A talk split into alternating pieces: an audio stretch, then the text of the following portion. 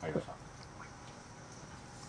あ、音出てるんですね。はい。じゃあ僕音き、うん。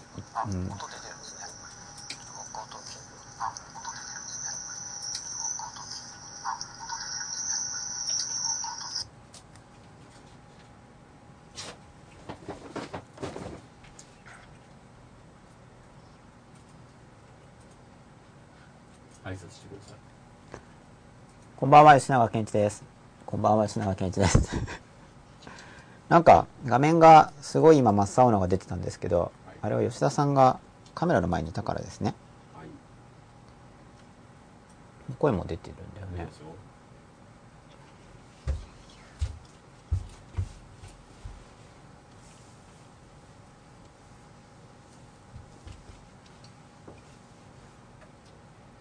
こんばんは。ちょっと今吉田さんがカメラのセットをしていますので、もうしばらくお待ちください。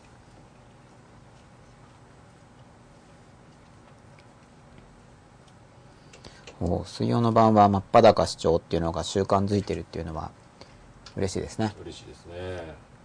その習慣が良い習慣になるためには私たちの番組のクオリティが。取れております。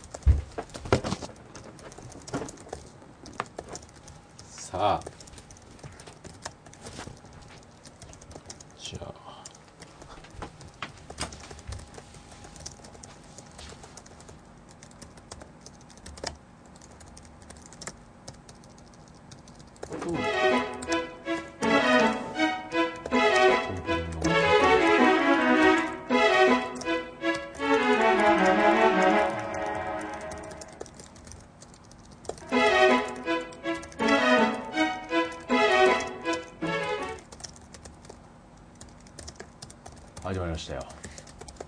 吉永さん。あれ？始まりましたよ。もう、あれ？どういうふうに始まってるんですか？もう開きました。もう開きました。これはもうオープニングも鳴ったんですか今？えー、なりました。オープニングの音が聞こえないのはなかなかあれですよね。ちょっと厄介ですよね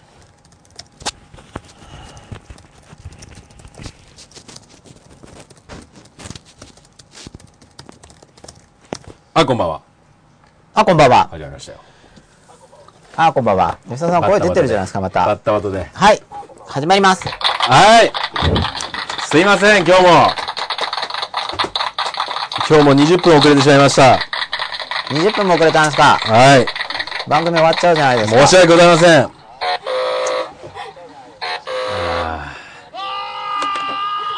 音は今日は第9夜ですよね。急やですね。今日は第9夜。大丈夫ですね。いやいやいや。はい、じゃあバタバタしてる感じですが、これ剥がしてあるのに出ていま一す。週間ぶりですね。えー、どうでしたか？今週一週間は。なんか、ああ、そういう今週週間みたいなところから始まりあますかりましたよ。なんか今週1週間は、はいうん、今週も楽しかったですよ。はい。あ、また今週も、これあんまりはっきりしちゃっていいんですかね？一応今週もホテルにこもって、ホテルにこもって、原稿書いてました、某原稿。おはい、半年ぶりに。半年ぶりとたからなんですけどね、半年ぐらいあまり進んでいなかった原稿を、完全に一文字も書いてないわけじゃなくて、ちょびちょびやってたのを、はいちょっと一気に2万5千字ぐらい書きました、また。済んだんですかうん2万5千字。2万5千字。ま2万あ5、千そんなに早い方じゃないんですけどね、その書く人としては。へ一応あの、何日間で2万5千字ですか？2泊3日。まあなんか実質丸1日ぐらいですね。えー、24時間。まあ実質、あ、24時間書いてないかもしれないです。あの、タイプしてる時間は。あと何してんですかその時って？あとは、景色見たり、なんかまたいいとこ泊まったらしいじゃないですか。買い物行ったり。り、食事したり、まあ DVD1 枚見ちゃったんですけどね。DVD 見たり、結構遊んでますね。結構。結構リラックでもスで。、いや、なんかやらなくちゃと思いつつ他のことをやって、でもこう心に、それがいつもあるから、なるほど。このまま終わってはいけないって言ってまたできるんですね。まず、えー、そういう欲求をまず出し切って。いや、出し切れない。出し切ったら終わっちゃうから、出し切っちゃダメですね。ちょこっとちょこっと。やって、なるほど、なるほど。なんとか書けるかなぐらいまでいったらやるってそういう感じです。うんまあ勉強もそうなんですけどね。うんうんうん完全に他のことを出し切ってって言ってたら多うん分、受験日まで来ちゃいますよ、出し切る前に。うん。なるほど。そうじゃないですか？吉田さんもだって土日例えば、吉田さん多分週休2日休んでないと思いますけど、はい土日に全部出し切るぜって言ったら土日の間に出し切れなくないですか？なるほど。遊びの気持ちを出し切るぜって言っても。そうですね。うん。仕事する気持ちは出し切れるじゃないですか？50分ぐらいで折れますから、大体。ななるほど。まあ乗ってくれば50分でできますけどね。ささあ、さあ、第9夜です。で今日は、えっと、11時20分ぐらいまでですあ、か？はい。はい。そうですね。うん。お客様のことを理解。理解。はい理解本当に究極なんですよ。はいまあこれこれまでの復習になりますけれども、は吉田さん理解、理解あの、意識してますか？理解。い。うん、意識はしてますけどね。まあ、忘れてしまうことも多いですよね理。解。コミュニケーションのことで、コミュニケーションに関連して、まあ、そうか、番組のコンセプト、真っ裸から来ますけど、はい。真っ裸っていうのは、心を真っ裸にするというはい。番組なんですね。はい。で、心のことをやるときには、はい物質、物質界でのはい。比喩をはい。使うといいですよって話を、この番組ではまだ一回もしてませんが、僕はあちこちで言ってるわけです。はい。はい。はい。だから、心を真っ裸にするときに、はいというか真っ裸っていう裸っていうのは通常、まあ心を裸にするっていうのは、はい。あくまでも比喩であって、はい。まあ通常体のことで、はい。もともとは言いますよね。はい。うん、裸って言ったら。はい。それで、はい。そう。ちょっと吉田さん、はい。何か言ってくださいよ。何ですか？えちょっと待ってくださいね。吉田さん忙しいんですね、仕事がち。ょっと、ちょっと、ちょっと。じゃあちょっと、いやいやいや。じゃあ、バーチャル吉田さんがいると思ってお話しますよ。はいあ、なんか555回目のツイートです。おめでとうっていう風に、きりまるボットさんから今おめおめでとうが来ましたけど。さあ、じじゃあ続きなんですけど、はい。体の裸を比喩として使う。やってますか？やってないですよね。一回も進めたことないし。あれ。ちょっと今吉田さんが、はい。ちょっと待ってね。はい、吉田さんが今、し別の意味のお仕事中です。じゃあ僕の方はお話をちょっと進めていこうと思うんですけれども、はいはい。で、その、心のことをするときに、うん、実際の物質界のことを比喩として使うと、心のことがよく入るっていうお話があって、これ誰に向かって話したらいいのかな？っていう、あ、こっち、吉田さん、はい、に向かって、えっ、と、言葉。例えば、じゃあ心を真っ裸にするっていう言葉を話すってやり方もあるんですけど、僕は心を真っ裸にするぞ。僕は心を真っ裸にするぞっていう、これが自分の達成したい心のことを言葉を使ってやるっていうやり方です。その時には、心のことを言葉でやる。心のことを表す言葉っていう音声を口から出すっていうことで、心のことを実行しようとするわけです。でも、それだけではなくて、実際に物質的な比喩であるって、とらお話聞いてました？ちょっともう誰に話していいか、ちょっとわかんないかもしれないですよね。はいもう一回いいんですか？はい。じゃあすごい短く言いますよ。心のことを、はいまあこの番組では扱ってるんですけど、はい心の真っ裸。はいうん。で、心のことっていうのは、はいよくその言葉でうん表現しますよね。でも久しぶりに、は。これ映るかな？いはい。よいしょ。いしょ。映りますか？おすいますよ。心のこと。ここっちだけにしてもらっていいですか？うん。心のことっていうのは、これ向き変えた方がいいですか？心のこと。おい。心のことっていうのは、はい。あれこれ全然見えない。心のことっていうのは、見えない。心のことっていうのは、見えない。見えない。触れない。うん。嗅げない。うん。くんくん。味がない。ですよね。はい。そんなことないですか？うん。比喩としては、はい。うん、心がトゲトゲした感じとか、はい。こう丸い感じとか、はい。柔らかな感じ、うん。硬い感じ、うん。なんか臭い匂う心だなとか、はいすがすがしい心だなとか、はい。こう甘いスイートハートだとか、はい。うんビター、ビターだねとか、はい。比喩としてはありますよね。はい。でも実際には見えない、触れない、嗅げない、はい味がない。はい。見にくいじゃないですけど、はいこの中で五感で抜けてるものは何でしょうか、吉田さん。うん？これなんで聞いてるかっていうと、吉田さん本当に聞いてくれてるかどうかをチェックするために、うん家。庭教とかでもこういうミニクイズを出すんですけど、うん。うん。これ4つしか書いてないから五感の中で1個抜けてるじゃないですか。うん。見えない、触れない、嗅げない、味がないい。あ吉田さんは聞いて、聞いてくれたんですね。そう、心の中は聞けないんですよ。はだけど、い。はい。この中で聞けないはずなんだけど、はい。心のことって言葉で表現するじゃないですか。はいそうですよね。はい。だから、もし1個だったら、ほ、他はすごく比喩なんですね。うん。うん。トゲトゲした心とかうん、硬、い心とかってすごい比喩なんですけど、うん聞けないっていうことに関しては、はい心の中のことを私たちは言葉で表現しますよね。うん。だから、もしどれか1個使うなら、うん。通常はこの聞くっていうのでやるわけです。はい。こちら側の五感を使うならですよ。うん直接心のことをこう感じるってできますよね。はい今どんな感じなのかな？感じる、うんうんこれを直接心で感じるんですけど、うん言葉として聞くっていうのがすごくよくあるんですね。もちろん他でも他の五感も使えます。はい。今自分の心はどんな色かな？って言ったら、この見るっていう比喩でやってるんですけれども、心はそのまま感じることもできるんですけど、これはその感覚を開発していく必要があって、初めよくわかんないですね。だから初めのうちはこちら側を助けに使っていくんですけれども、特に使えるのが、まあ、この言葉になってくるわけです。うんところが、嘘を言う習慣がある人は、この言葉と心の中の対応が、普段ずれて、もうずれてる言葉を使う癖がついちゃってるので、うん。自分で自分の心の中を探るときに、うん言葉で探るっていうのができなくなっちゃう。で、これが実は嘘をつく上で、もちろん、誠実さ、他の人に対する誠実さが下がるっていうのもあるんですけど、自分の心の中と自分の心っていう、自分の内部の誠実さ、自分の内部の一貫性が崩れてしまうために、自分で自分のことが分からなくなってしまう。だから嘘っていうのは、すごく良くないんですよっていうか、良くないっていうか、不便になってしまうんですよ。はい言葉が使えないから、はいはいっていうお話をしてきましたよね。はい。で、心のことと言葉に関連性があるからこそ、心のことを言葉で表現してスローガンみたいにして言うってありますよね。はい。例えば、人には優しくとか、うん。真っ裸も言葉ですよね。うん。視覚としての比喩ですけど、心を真っ裸にしていきましょうっていうはい。言葉、はい。うんスローガンですよね。はい。それを言っていくことで、はいより心を真っ裸にしようっていうのを意識化するっていうことをやるわけです。はいここまでいいでしょうかですよ。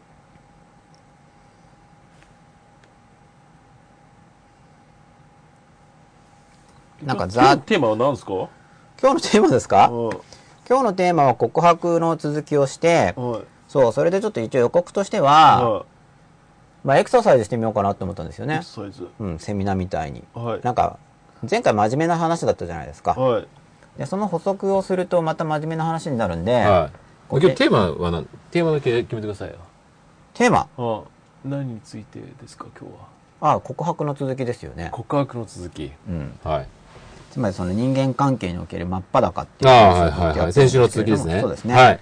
まあ、基本的には延々と先週の続きで、えなるほど。うんはいでじわじわ100回をかけて、はい。その真っ裸、はい。うん、了解です。が進んでいく。はい。で別にま、まあ、真っ裸って言えば短いですけど、でもじゃあそれどうやって実現するんですかって話ですよね。はい。まあ、真っ裸になったら、はい。幸せになりますよと。はいで、具体的にはどういうふうに幸せになるかっていうと、すべてが、はいすべてがっていうのは自分の行動が全部変わってきちゃうんですよね。はい世界を見る視線、うん。他人に対する時でも、で、例えばじゃあ、まあ、吉田さんがはい営業に行く時でも何でもいいんですけど、はいその真っ裸にうんなっている経験があることで、変わるんですよね、すべてが。表情から、物腰から、はい。語る言葉、はい。微妙な単、まあ、特に微妙なところがすごく変わりますよね。あの意識的な選択だけじゃなくて、うん知らず知らずやってしまうことっていうのが変わっていくので、は結果が変わっちゃうんですよい。ね。はい。全自動で。う。うんん。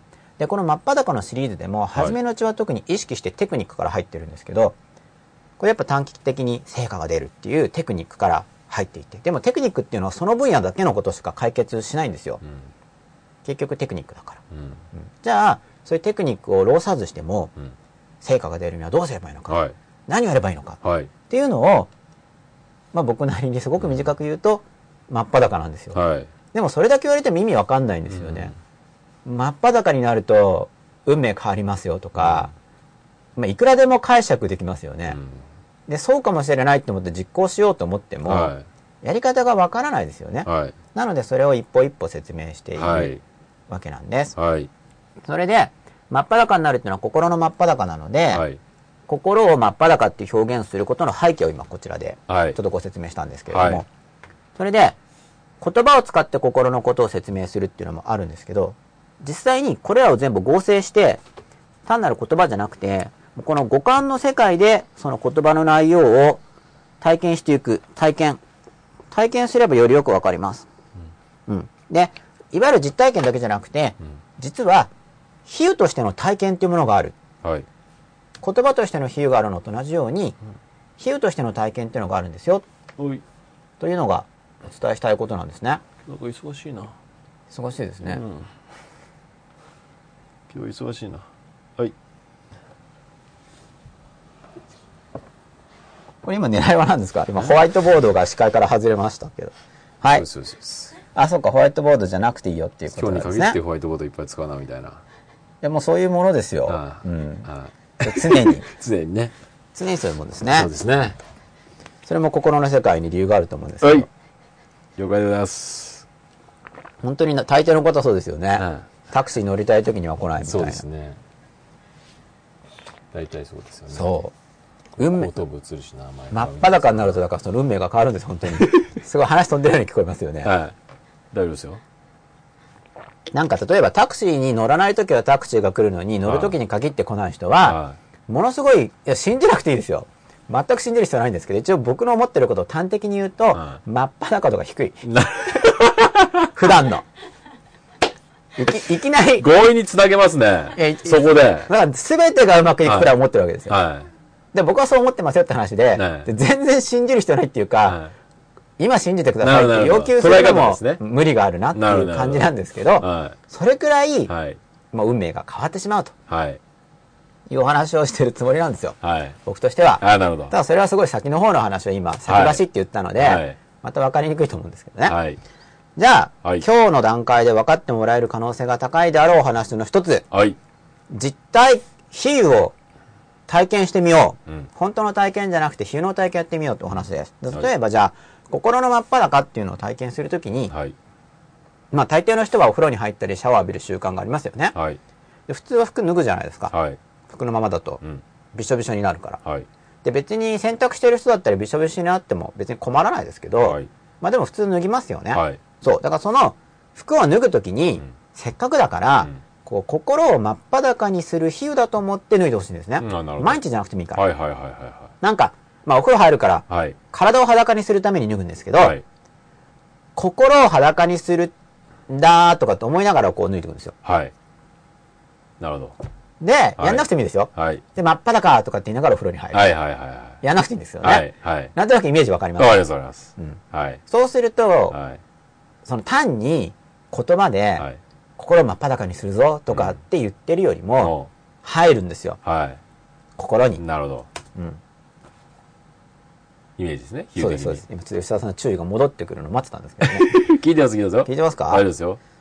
ということで、はそう、真っ裸っていうことに関連して、真っ裸って比喩だけど、うんまあ、言葉自体が心のことっていうのはある程度比喩になってしまう面があるんですけれども、だから単なる、もともと言葉っていうのは心のことそのものではないから、うん比較的五感の中では使えるものだけれども、でも五感全部がこうセットになっている実際の体験としての比喩で心のことを自分に入れようとすると、単に言葉を繰り返し唱えるよりも、もっとよく入るんですよ。実はそういうやり方があるんです。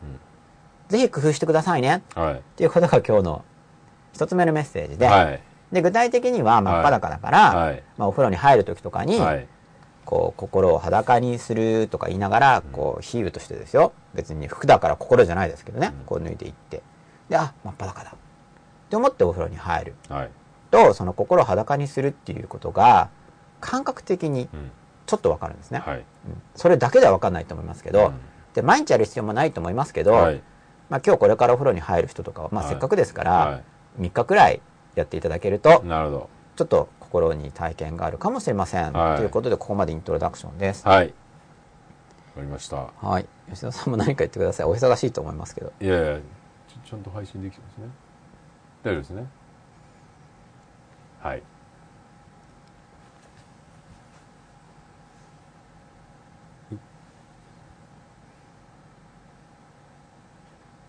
吉田さんが手品みたいなのしてますね。本当ですね。はいはい。と、はい。では、ということで続きに行きたいと思います。それででは、比喩としての体験っていうお話を今したんですけれども、次に前回の告白に引き続いて、告白の続き。告白に続いたお話をしたいと思います。で、告白っていうのは、自分自身の心を、基本的にまず自分自身の告白ですよね。自分が思っていることを告白します。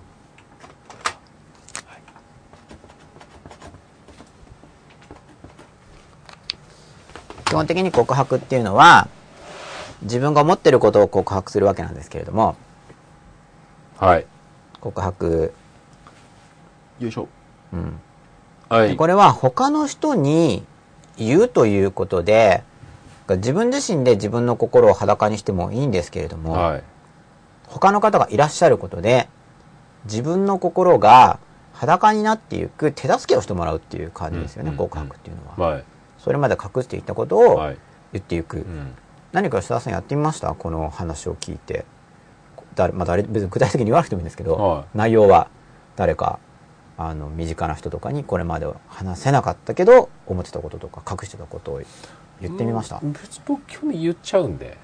基本言っちゃう、はい。全部言ってるわけじゃないですよね。でも、き基本言っちゃいますね。そう基本って毎回つくじゃないですか、うん。基本があるっていうことは、うん。まあ、例外例外があると思うんですよね。その自分の中で出したくて我慢してることっていうのは、うんはい。そんなないですね。なるほど。基本的にそんなない、うん。わかんない。だから自分の中で意識、うん。要するに掘り下げていけばあるのかもしれないですけど、はい、特にその日常レベルでその、だ出したいのに我慢してるっていう、要するに催してるものを我慢してるっていう感覚は、はい特にないですね。誰に対してもじゃないですけど、まあその出すまあ、場所関係が、があるという。うん、親しい人の場合なんですよね。うんそうですねうんあ、そっか。うんでうん、この告白っていうのは、あの、うん言いたくて我慢してるっていうよりも、うんどっちかというと言いたくないことですよね。別に隠してること。うんつまり、まあ、どっちかというと言いたくないこと。ああ、なるほど、なるほど。うん。言いたくない、っすかね言いたくない。から言わないっていうことですね。で、それをこう探していくと、はうん、だんだん分かってくる場合が多いんですけど、い。うん。言いたくないこと、言いたくないことが、言いたくないっていうのは、まあ、自分の心の中に秘めていて、うん。で、まあ別に言う必要ないな、みたいな感じですね。わざわざ言うことないんじゃないかな、うっん。ていうようなことがうん言う必要のないことなんですけれども、まあそれをあえてうん。言っていくのがこの告白ということなんですね。はい。で、基本的にはこれは相手の人に助けてもらうことなんですよ。なんでかっていうと相手は聞きたくないかもしれないですね。そもそもそはい。んな、はい。言わなくてもうん。いいようなはずのことだから。うんまあだから、言う時の基本的なスタンスとしては、はい。援助をお願いするんですよね。うん。まあ別に、まあちょっと番組名出すとまたあれですけど、真っ裸っていう番組で聞いたんだけどとかって出すと、かえって分かりにくいから、うんちょっとそういう話を聞いたから、まあ、できれば協力してほしいんだけどって言って、はいうん、それでももともと断られてもしょうがない話だし、はい。でもある程度、まあ、ひょっとしたらイエスをくれるんじゃないかなっていう人にうん。だけ申し出た方がいいですよね。はい。だってそもそも、そういう人じゃない人に言っても、うん当然のように断られて話が終わりますからねう。ん。で、言ってるわけです。あるいはお互いに、分かり合いたいから、ちょっと言うんだけど、聞いてほしいんだけどっていうふうにお願いして聞いてもらうっていうことですよね。告白っていうのは。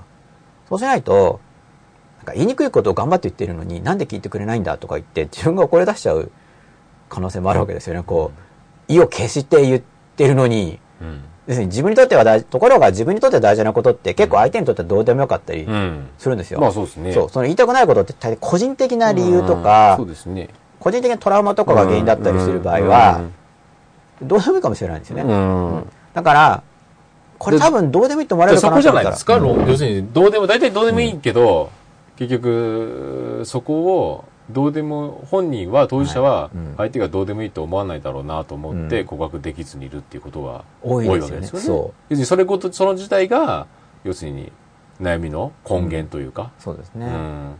で。逆に自分としてはさらっと言ったことが、相手を傷つける。うん。こともあるんですね。そういうこともありますね。ただまあこの告白っていうのは、うんまあ、自分の言いたくないことっていうのを、うんまあ、言ってみるってことですね。で、実際嫌われることもうんある。うんえ、そんな人だったの？とびっくりされることもある。それは言いたくないことを言うことによって自分が最終的には、えー楽になるといううん。ことがはい。根本にあるっていう話の前提ですか？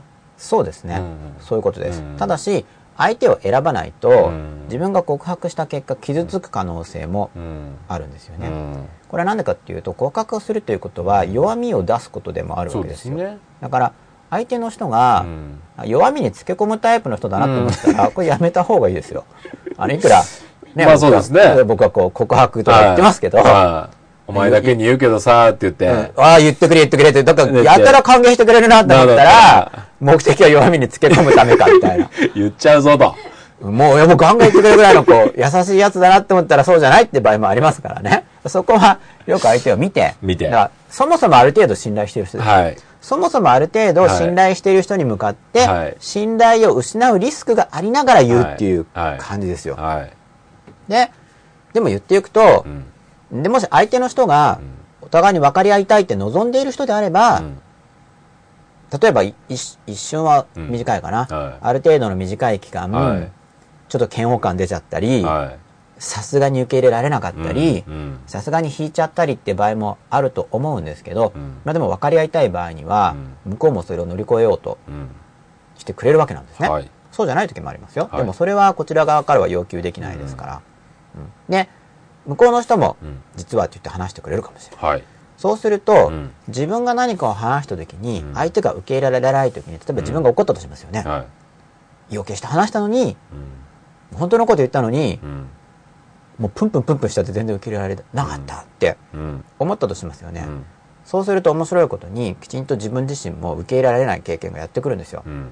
これ本当面白いです。うん。どんなことでも。うん。でお前もやってみろみたいなのが来るんですね。はい。その他人を非難すると、うん基本的にお前もじゃあやってみろっていうような出来事が出てくるんですよ。うんそうですね。だから、自分が何か話した時に相手が受け入れないとして、なんで受け入れてくれないのかよってうん他人にプンプンしたとしますよね。うん。そうすると、いずれ見事に受け入れがたいような告白をされてきちんと、ううんん。帰ってきますから。はい。で、その時に、はい。自分がその相手に向かって怒った記憶があると、はい。ああ、あ、来た、みたいな感じで、うんうんうんで、自分がまた、じゃあ自分を受け入れられるかな、はい。っていうのを練習できますよね。うん。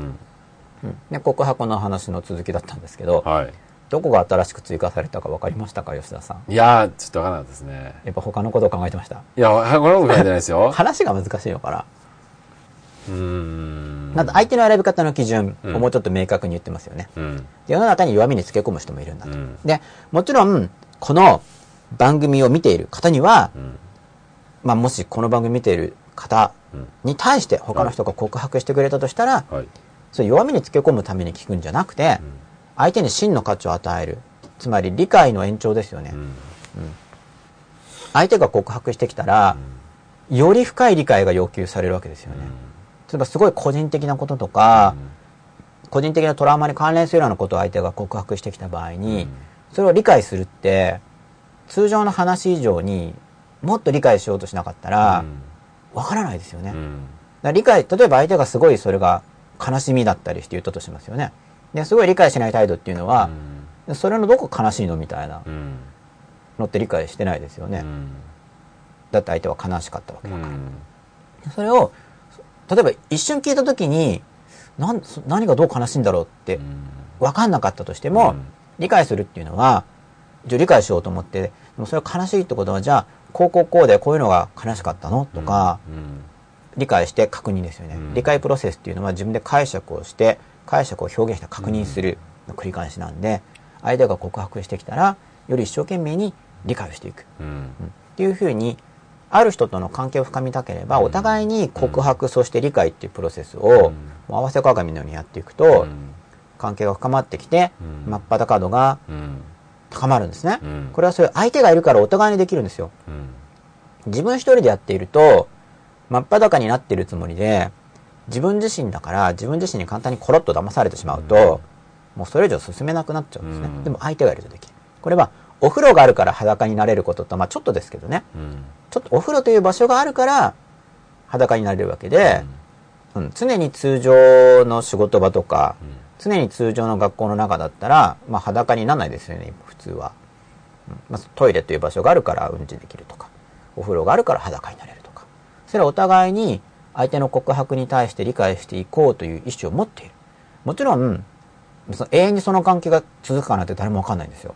未来わからないから。でもとりあえず今の段階で、で、さすがに受け入れがたい話が出たらやっぱ正直に言うとしたらそうなっちゃうんですけどね。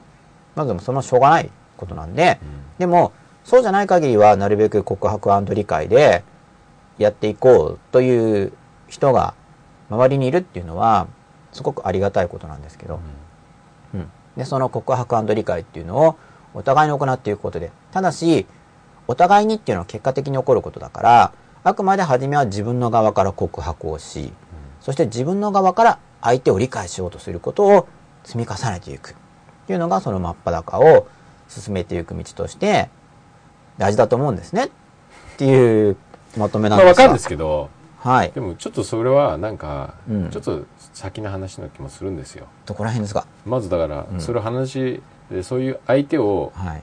探せない、いない、うん。見つけられない人がはい。いるとした場合には、うん。そんなこと言われてもって話じゃないですか。その前にそういう相手をうん。どうしたらうん。見つけられるんですかっていううん。悩みの方、悩みというか相談というか、はい。のが先に来ますよね。相手の見つけ方多分だから、今、そういう人のが多いんじゃないですか？そういう、ああ告白とか言っでてもそんな相手はいないよそういう相手が、まあ、いないのか、気づけないのか、そういう関係なのかどうかが、えーそれの判断基準もわかりませんみたいな。ああそうですようね、ん。吉田さん話聞いてくれてたんですね 聞いてますよ。ありがとうございますさすが吉田さん、うんマルチトラックのような何をおっしゃいます？ちゃんと聞いてますよ。素晴らしいですねあ相手の見つけ方1番はい。身近な人身近な人。身近な人ってどんな人？はい。身近な人っていうのは、はい。そんなに意識的には選んだ感じがしないんだけど、うんなぜか身近なところにいる。うん。うん。まあ、一番わかりやすい例は家族ですね。はい。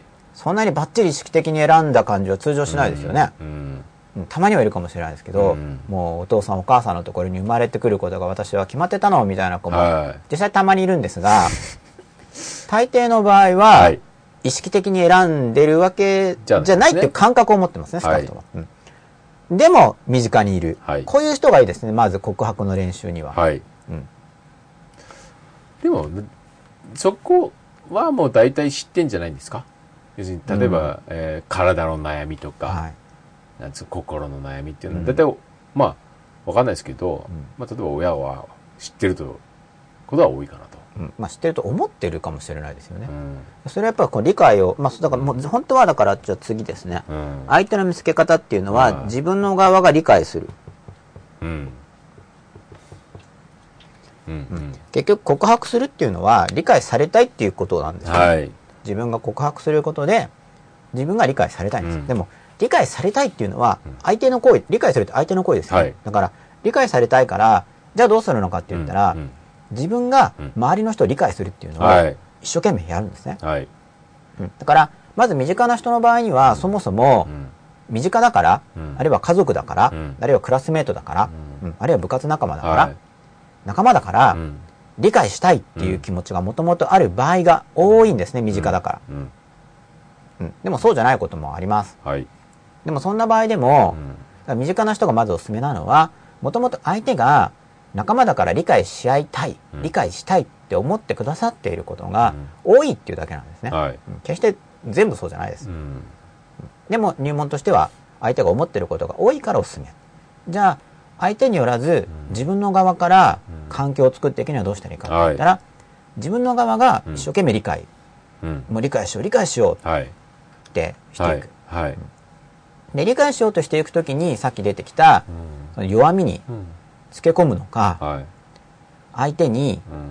相手が求めるうん本質的なうん価値を与えようとするのかっていうのがうん。問われるんですよ。はい。なんでかっていうとうん。理解してもらうっていうのは常に同時に弱みを握られることでもあるんですね。はい自分のことがよく相手に分かってしまう。はい。例えば軍事施設とかだったら多分場所がバレないようにしますよね。うんこれは理解されたら攻撃されるからですよね。でも理解されるってことは、守ってもらえるかもしれないけど、同時に相手に攻撃、相手が攻撃する人であれば、うん。攻撃されやすくなることでもあるんですね。うんだからなかなかみんな自分を出さないわけです。うん。でそれもよく理解して、はい。で、実際理解を重ねていって、相手はじゃあ何を求めているのかうん。をよく知って、それを満たしてあげるっていう実績をうん積むっていうことをうん。地道にやる。はい。そうすると、うん。相手の側が少しずつ変わってきますね。全員じゃないですけど。うん。そういうものを周りの人に一生懸命やっていくと、うんだんだん変わってきますよ、はいで、その変わってきた中で、その中で、うん。うんこの人大丈夫かもっていう人に告白していく。という手順です。はい。順番に並べるならば、はい。どうでしょうか、吉田さん。わかります。えー相手に求める前に、まずは、まずは、えー自分が求められる側になるってことですね。簡単に言うと。簡単になってないかな。うん、そうですねそうで。すね。まあ、要するに自分の悩みを解決してもらう前に、はい相手の悩みを解決できる、うん。えー人になると。うん。まず理解。理解。悩みの解決の前に悩みを理解。理解。相手の理、まずは相手を理解。とにかく理解。理解してもらう前に、理解してようと思う前に、自分が相手を理解するう。ん。で、理解の具体的な方法っていうのは相手に質問をして、うん。で、それで解釈しますね、相手の答えを。うん。例えば質問にこ答えてくれないとしてもそれも解釈するんですよ。うん。なんか質問してうん相手が黙ってるとするじゃないですか。そしたらそれも解釈するんですね。どんなのが考えられますか？例えば何か。まあ唐突な質問ですけどね。例えばじゃあ、今なんか欲しいものある？とか聞いたら無視して答えてくれないとしますよね。別にっていう。例えばじゃあ別にって言った。はでもそれもまた解釈できますよね。うん別にその別にっていう単語の意味を解釈するんじゃなくて、うんうん相手の言わんとすることを解釈することができますよね。は例えばどんな解釈ができるでしょうか？うーん。と別に？別オウム返し方法。うん。別に、うん。なんかもう欲しいものある。別に？うん。あ、ないんだなっていう話ですよね。多分見つかってないんだろうなっていうか。例えば、うん。まあ、例えばですけど、うん。別にって言われたら、うん。なんか欲しいものがあって言ったとしても、自分がお父さんだとしたら、うん。まあ、お父さんに言っても別に何の助けにもならないと思ってる、うん。とかこう、うん。なんか解釈してうん。言うんですね。うん。で、外れてる、あまりにも外れてるとさらに無視されるかもしれないんですけど、うん。そ、それなりにかすってる場合には、通常補足してくれるんですよ。うん。もう全然話にならないともう全然違うよとかって言われるかもしれない。うんまあそれも反応がありますけど、ある程度当たっていると通常補足説明をしてくれるんですねう。ん。うんで、それをまたさらに解釈して、っていうこと、っていうことってやって、もうとにかく理解していくという練習をするっていうことですね。これが。でもそれどうなんですか？どこも、でもそれって入り込みすぎることもあるじゃないですか。相手に。相手に。相手に要するに相手が理解してもらいたいラインを超えるっていうこともあり得るじゃないですか。そこまで別に求めてないんですけどというラインがあったりすると、うんえー過度に入り込みすぎるとが逆効果っていうこともうん。あり得るかなと。それは相手が理解されたくない理由っていうのが何かありますよね。うん。だそこまでうん。どうなんですかね？そこまで、んえー入り込むうん。相手うんであったり、えー必要性ってどう思います？それはまず自分の側が問題を抱えてるから、うん。相手が理解されることを望まないんですよ。相手が？んどういうことですか？例えばう、ん。そんなとこまで別に理解されようと思ってないとかっていうのは、うん。結局そこ、まあ、相手からしたらそれが今度告白のゾーンに入っていくんですよね。う。ん。こちら側が相手を理解するっていうのが、うん。どんどんどんどん深くなっていくと、そこまでなんか僕行き過ぎな気がしますね、ん。まだだってそこが別に、えー相手がはい。真っ裸に別になりたいとうん。思ってない場合においては、うん。えー強引に脱がそうとする行為になりかう、な受け止められるあ可能性があるかなと。そうすると関係が逆にこじれるということもあるかなっていう気が、うん。こちらは理解しようと思ってるけど、うん。別にそそんなの求めてないんですけどっていう、とこはあるかなって気がしますけどねなんか。うんなるほど、うん。その場合は、うん。その相手がそこまでの理解は求めていないうん。という気持ちを持っていますよね、うん。その気持ちを理解しようとする気持ちが足りないだけですよね。どうですか？ででそういう世の中,、ん。世の中の中にどんどんどんどんそれ理解しようっていう人が、うん。次から次へと来られても困るでしょいやそれだから理解しようっていう旗印を掲げてるだけで、全然こっちのことなんか知ったこっちゃない人だから困るだけです。いやでもそう言っても、えー知ったこっちゃないと思ってなくても、えーそんなに、うん。じ入り込まれ入りこようとし入り込んでこようとしたら、それはそれで重くなるじゃないですか基本的に。なんですよ。それは相手の人が本当ですか？理解しようとしてくれない人だから重くなるだけですつまり理解しようとしてるんじゃなくてうん。それをネタに批評してきたり否定してきたり。極端じゃないですか？そんなことなくて、うんでもそこって分かんない部分もすごく大きいじゃないですか。でもだそもそも相手を理解しようっていう行為がはい。何のためかっていうところになりますよね。相手の役に立つため。うん。それを誰に対してもやるってことですか？誰に対してもやれるような自分を目指すってことですね誰に対してもできたら究極ですけど、うん、でも理解っていうのが重要なんですね。つまり理解となんか入り込む相手の中にを理解、要するになんかそこはすごくデリケートなラインがある気がしますけどね。なんか相手が理解してもらいたいとこを理解するっていうのは重要だと思うんですけど、うん。そこから入り込みすぎるというのは、なんかこうデリケートな感覚が僕はしますけどね、うんだって入り込みすぎるって理解してないですよね。だって相手が入ってほしくないっていう気持ちを理解していくっていうのは、うんその相手が入ってほしくないうんところよりも入っていくっていうのはそもそも理解しようとしてないですよね。なるほどなるほその場合には、うん。その入ってほしくないど気持ちを理解して、うん。あ、そうか、そこまでは理、解しますかそしたら。ね、引き返すんじゃなくて、理だから理解するんです、ね。解って難しいじゃないですか。でもそれが、うーんなんていうんですか？本心なのか、えー反発なのか、っていうところも分かんないじゃないですか、理解していこうとするんですね。うん。じゃあそれが、でもだから理解ししてるからほっとこうっていうチョイスもありあるじゃないですか。多分その理解のそれぞれの感覚も違う。だから僕だったら多分理解して、はい。あ入り込んでほしくないんだなと思ったら、うん。もうほっとこうっていう方を基本的にはチョイスするんですね。うん、だからそれは相手の人がうん本当にうん。放っておいてほしいのか、うん。それとも放っておいてほしいという素振りをするけど構ってほしいのか、うんひたすら相手を、まあ、理解しようとするんですよね。うん。で、相手、本当に理解してくれる人の場合には、基本的に拒否する理由がないんですよ。だから、もし自分が誰かを拒否する場合、本当に理解者を拒否する理由が全くないはずなんですね。拒否するのは、こちらのことを理解しようとしてくれるんじゃなくて、相手の要求を押し付けてくる人に対して人は拒否をしますけれども、うん。本当に理解し、ただ、まあ本当に究極に理解してくれる人っていないと思いますけど、まあでも、理解してくれている面においては、拒否する理由は全くないんですよ。だって、もし嫌な気持ちがあるとしたら、その、どこが嫌かも分かってくれて、あ、そうか、そういうのは嫌だよね、言って、まあもしそれに、そのままであればうん、やらないとか、うん。あるいは、まあコミュニケーション的には、あまりいい方じゃないけど、でも自分は本当嫌じゃないのに嫌だよって言ったとしても、相手の理解力が高いから、嫌じゃないけど嫌って言ってるんだねっていうのも理解してくれるとか。うん。理解されれば、本当に理解してくれるんだったら拒否する理由がないんですよ。だから、入ってきてほしくないっていうふうに思って拒否られるってことは、あの、理解しようとしてない。いや、だから拒否してるわけじゃなくて、でもタイミングとかもあるじゃないですか。うん。タイミングも理解する。でまあ、ななんか、言ってることはわかるんですけど、なんかちょっと究極すぎるかなっていう、うん。なんかちょっとはい。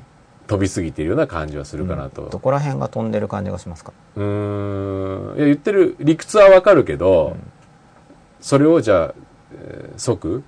実、実行レベルに落とし込むって言った時に、それは言ってることはわかるけどさ、っていう話なような感じがどうしても今はしちゃうかなっていう感じがしますね。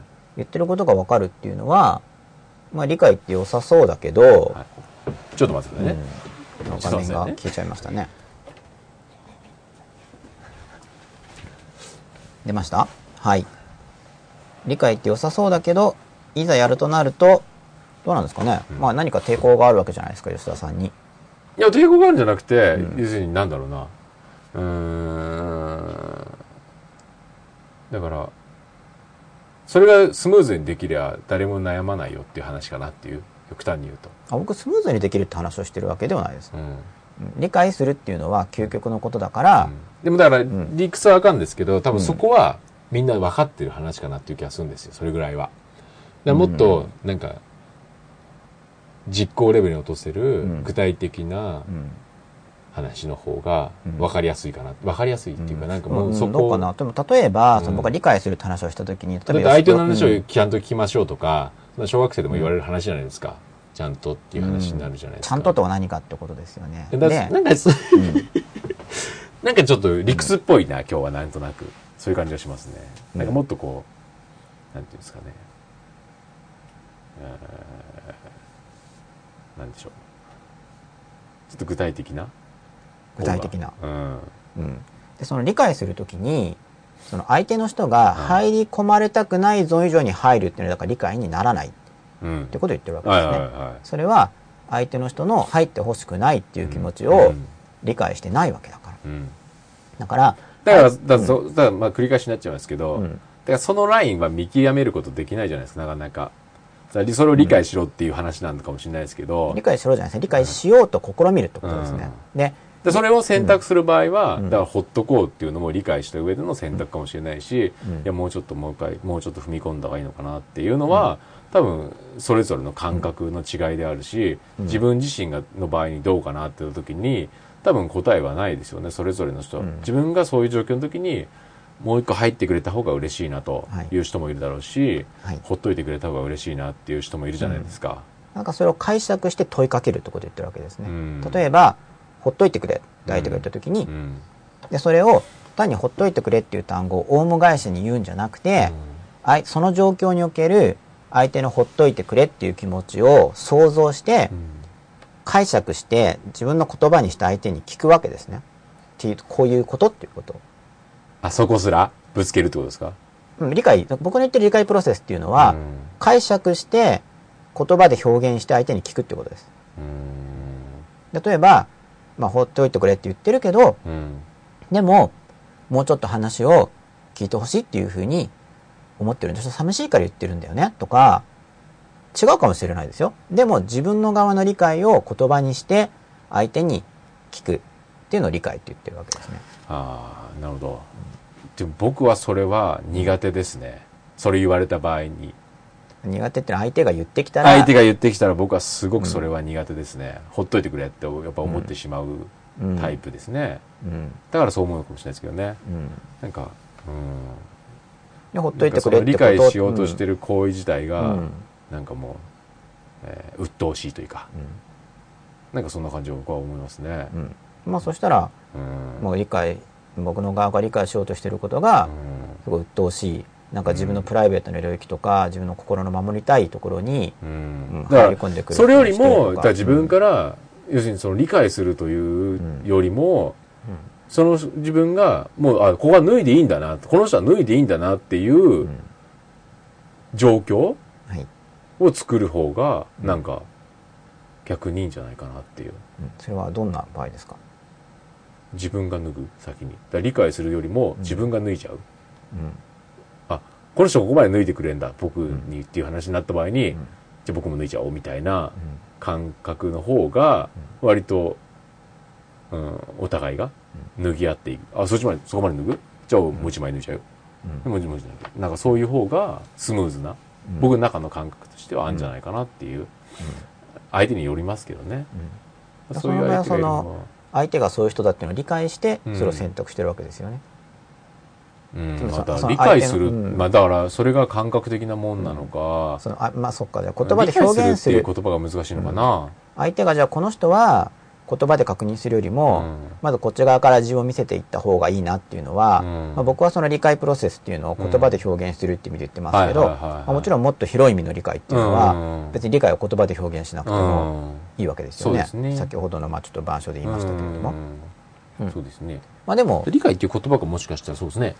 うん。まあ、特定のまあプロセスで僕言ってるんでうん、まあ、例えば言葉が解釈できない人とかうん。であれば当然言葉ではコミュニケーションできないから、うん。うん。そういう意味ではもちろんもう言葉ですらなくうん。理解を実行していければそれこそその方がレベル高いですけど、うん。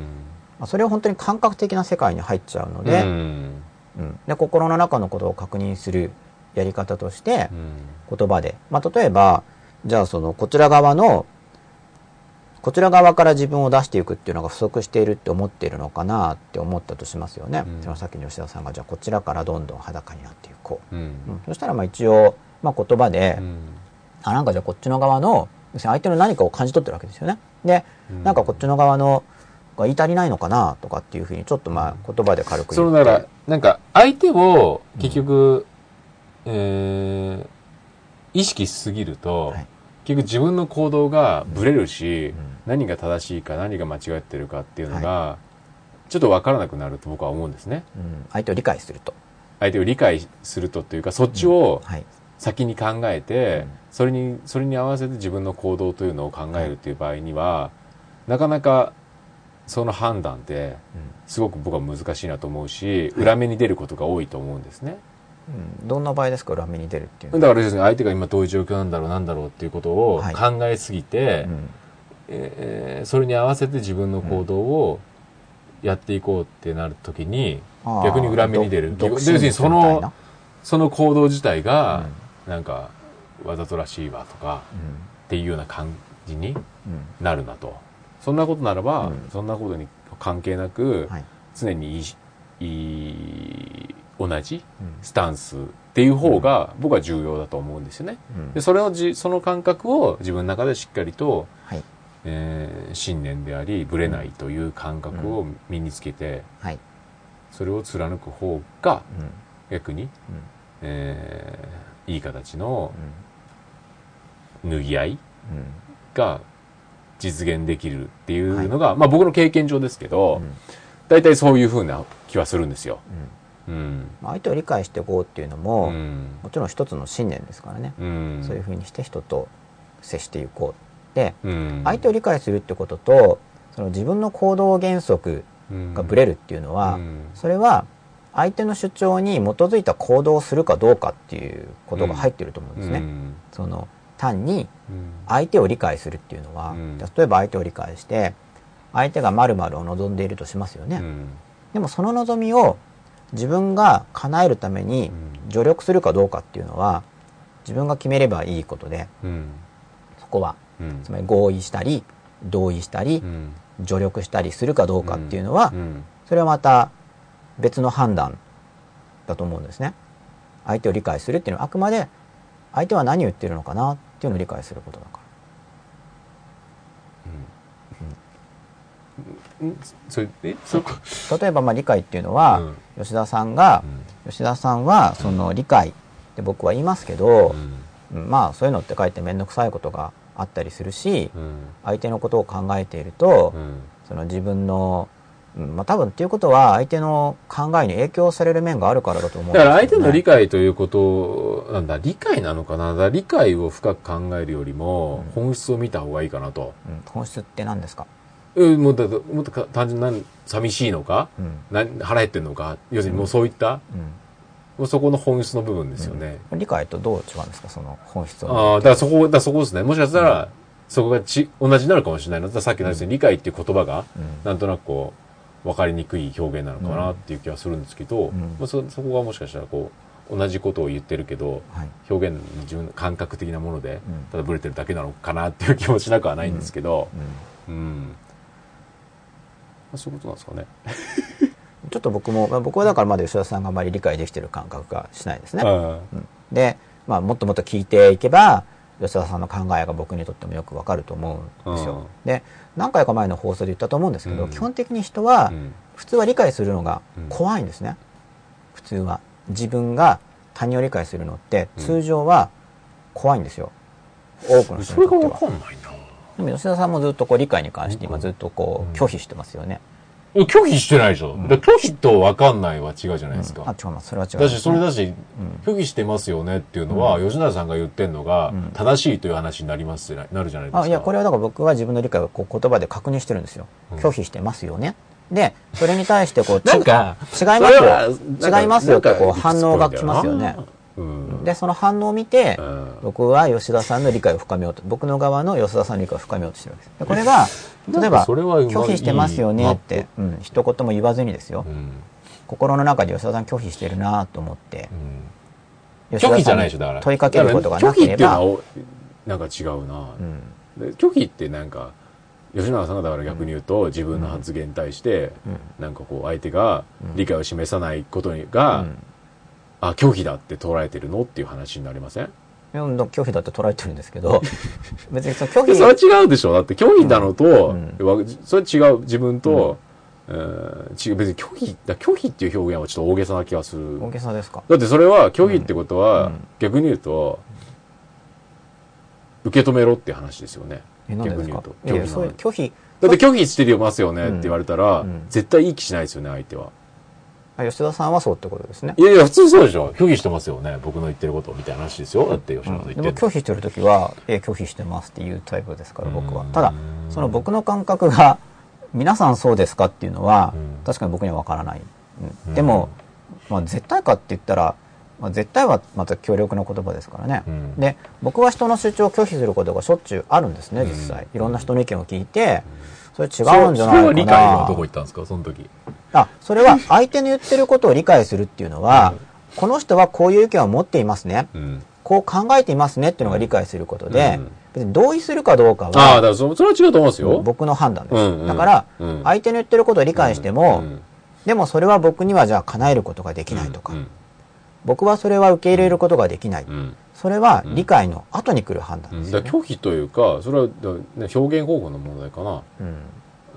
で僕はだから、吉田さんは拒否っていう単語が嫌いなんだなっていう理解を一応したんですよ なるほど。あそうか吉田さんまあは、拒否っていう言葉はあんま好きな人は少ない大げさな言い方だなって言ってたから、うん。そんな言い方はすることないんじゃないの、まあ、例えば僕はその意見の違いに対してはうん。許容性を持とうとは一応思ってるわけなんですね僕は僕自身は。だから拒否してますよねっていうのは拒否してると思ったから言ってるんですけど、拒否する拒否するなんてなんかなんていうのかな、まあ、拒否しますよねてかわざわざその言葉をチョイスする必要性はないかなって気がしますね。その良好なコミュニケーションにおいて。ツイップルとかで許可とかが出てくるからですかね。よくわかんないんだけどまあ拒否って単純にまあ失礼僕えなるはほどね。要するになんか言って、えーだから多分逆に言うと真に受けすぎるのかもしれないですよね。それは拒否とか、なんていうんですかね。だからまあ、吉田さんの処理の方法なのかもしれないですけど、ん。だから前言ってたように、意外に影響を受けやすいみたいなとこがあって、そういうちゃんと、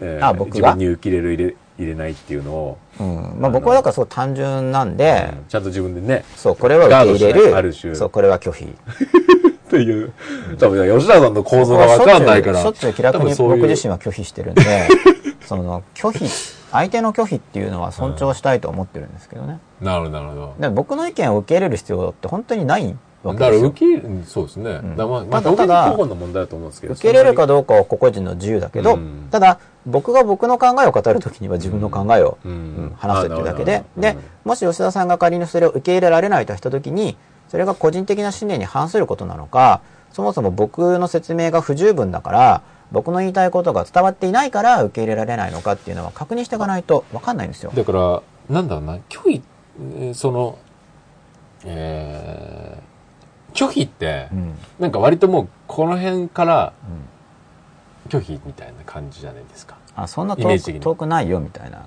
その、要するに、えー、例えば吉永さんの考えを僕はいが聞いたときに、んへえ、なんか吉永さんはそう考えるんですねっていうのはあるじゃないですか。うんそれ理解ですよね。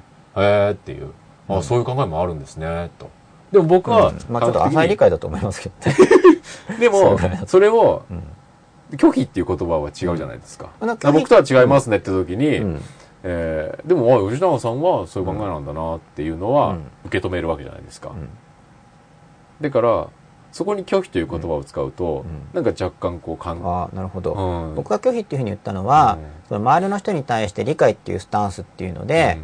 基本的には僕は、もし可能であればですよ、うん。どんな場合でも理解というスタンスで接していくことが、うん。とても有効だと思います、うん。っていうことを言っていたんですね。うん。それに対して吉田さんは、うん。いや、その理解って言うけれども、うん。入り込んでもらいたくないゾーンっていうのも人はあるから、うんいつも理解と言っても、うん。そうじゃない時があるんじゃないかうん。っていうことが一つ。で、さらに、その、理解って言うけれども、そんな理解する内容を言葉で確認するとかやっていると、話がおかしい方向に行くことがあるから、うん。そういうことはしないで、感覚的に振る舞った方がいいんじゃないか。うん。でさらに、その理解ということに対して、まあ、僕はその言語確認ということを言ったんですけれども、もっと相手の本質を見て、本質を見た方がいいんじゃないかうん。っていうようなうん。ことをおっしゃったというふうに僕が感じたんですね。ということは、うん。吉田さんは基本的なスタンスとして、うん。まあ僕はだからもう周り中の人に対して理解理解でずっといくといいと思いますよっていう人のそこ部分的に理解が有効であるっていうことを主張しているのではなくて、うん。もう可能であればですよ、うん。自分の側のうん。理解しようっていうのは自分の側のエネルギーを使うから、うん。ちょっと無理だってなったらできないんですけれども、可能である限りなるべく周りの人を理解していこうとするのが、うん。あの僕としてもお勧めする方法なんですよ。っうん。ていうのに対して、いや、だからその、そのスタンスというか、うん。それはだからい重要なことだと思いますよ、はい。相手のことを理解しよう。たださっきの話だと、相手のことを理解しよう、理解しようっていうとこが相手の中に入り込みすぎるというイメージだったんですよ。うん。だから、でも吉永さんが僕に例えばさっきの話で投げた、要するに受け身側ですよね。はい。要するに、えーその時に受け止める、受け止めるっていうか、あ、吉野さんはそういう考えなんだなっていうのを理解する。要するに拒否っていうのは逆に言うと真逆な感覚であって、うん。そのスタンスはすごい重要だと思うんですよ。うん。相手はそういう考え方があるんだな、そういう人を、うん。あそういうふうに、はい。えーっていうことでなんでだろうと、はい。ああこういうのあったからとか。例えば吉永さん言うのは何かあったら、あそうか昔こういうことあったからこうかもしれないなとか、はそういう理解はすごい重要だと思いますけども、うん。さっきの人はなんかこう理解しよう理解しようでなんかうん。相手にどんどん入っていくようなところになると、うん。それはちょっとやりすぎなんじゃないかなという、うん。僕の先ほどの意見ですそれは。うん。で、僕の言ってる理解っていうのは、うん。その、ああ、そういう考え方もあるんだなって僕もそういう表現しましたけど、うん。まあ、ちょっとこれは感覚なんですけどね、うん。多分吉田さんが言っている、うん。ああ、そういう考え方もあるんだなっていうのは、うん。僕の言う理解よりもちょっと浅くて、あんまりその相手のことに入ってない感じなんですね。だから相手に入る必要があるのかなっていう逆に言うと。ああ、入るってどういう意味で捉えてますか？まあ僕も説明してないんですけど、うんきちんと入る。なかなか入るにおかしさを感じてるわけですよね。うん。うん、そんなことよりも、だから受け止める？相手が投げたものに対して受け止めて、それをうんいい形で、うん。えー自分の中ではい。処理するっうていう感覚ですね、僕は。理解するっていうのは。ん。なるほど。うん。僕僕の場合はその相手が投げたものを、うんまあ、自分の中で処理しますけれども、うん確認していくっていうスタンスですね。うん。相手が投げた。うんで、自分が解釈したから、うんこれはこういうことなのかなって思って相手に確認をしていく。うん。で、そうだよって思えば相手も、うんもし相手が、そう付き合ってくれる場合は、うんそうだよって思えば、あそうそうよく分かってくれたねってなるし、うん。ずれてたら、いや、そういうことじゃなくてっていうふうに、また次のなんか返ってくるから、じゃあこういうことなの。だからそれを受け止めた時に相手がそのレスポンスを求めてるなっていう時はその行為をしたらいいと思うんですよ。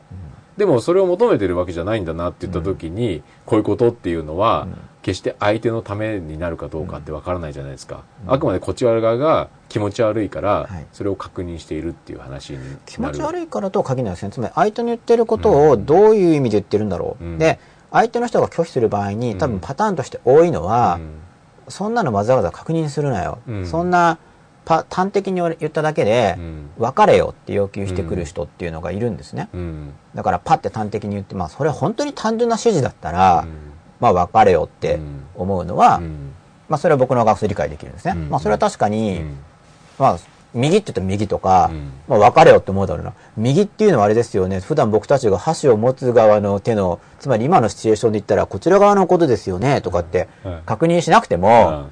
別れよって思うと思うんですよ。それは。僕もそれはわかるんですよ。はい。ただ一応確認したら右って言われて右ですね。うん。ぐらいの確認はするのはいいと思うけど、うん。でもちょっとその表現はもともと端的でう、んわかんないなってことをこちら側が解釈して言ったときに相手がうん。もし面倒よっていう風な感じで見えるとしたはいら、それは一応向こうは発したけど、うん。別に本当に僕に分かってほしくて言ったわけじゃないな。っうん。ていうことを理解しようとしてう、ん。うん。だから、めんどくさそうだったから、あうん、じゃあめんどくさそうにしてるから、うん。まあ別にいいですね、とかって一応確認するっていうことですね、僕がやろうとしてるのは。うんうん別にそこで、だからなんかうんただほっとくんじゃなく多分て、一言言う。要するに、えー聞き換えて、聞き返してほしいから、わざと、ちょっと端的に言うとか、うんわかりににくく言うとかあるじゃないですか。うんそうあとめんどくさい時もあるし。うん。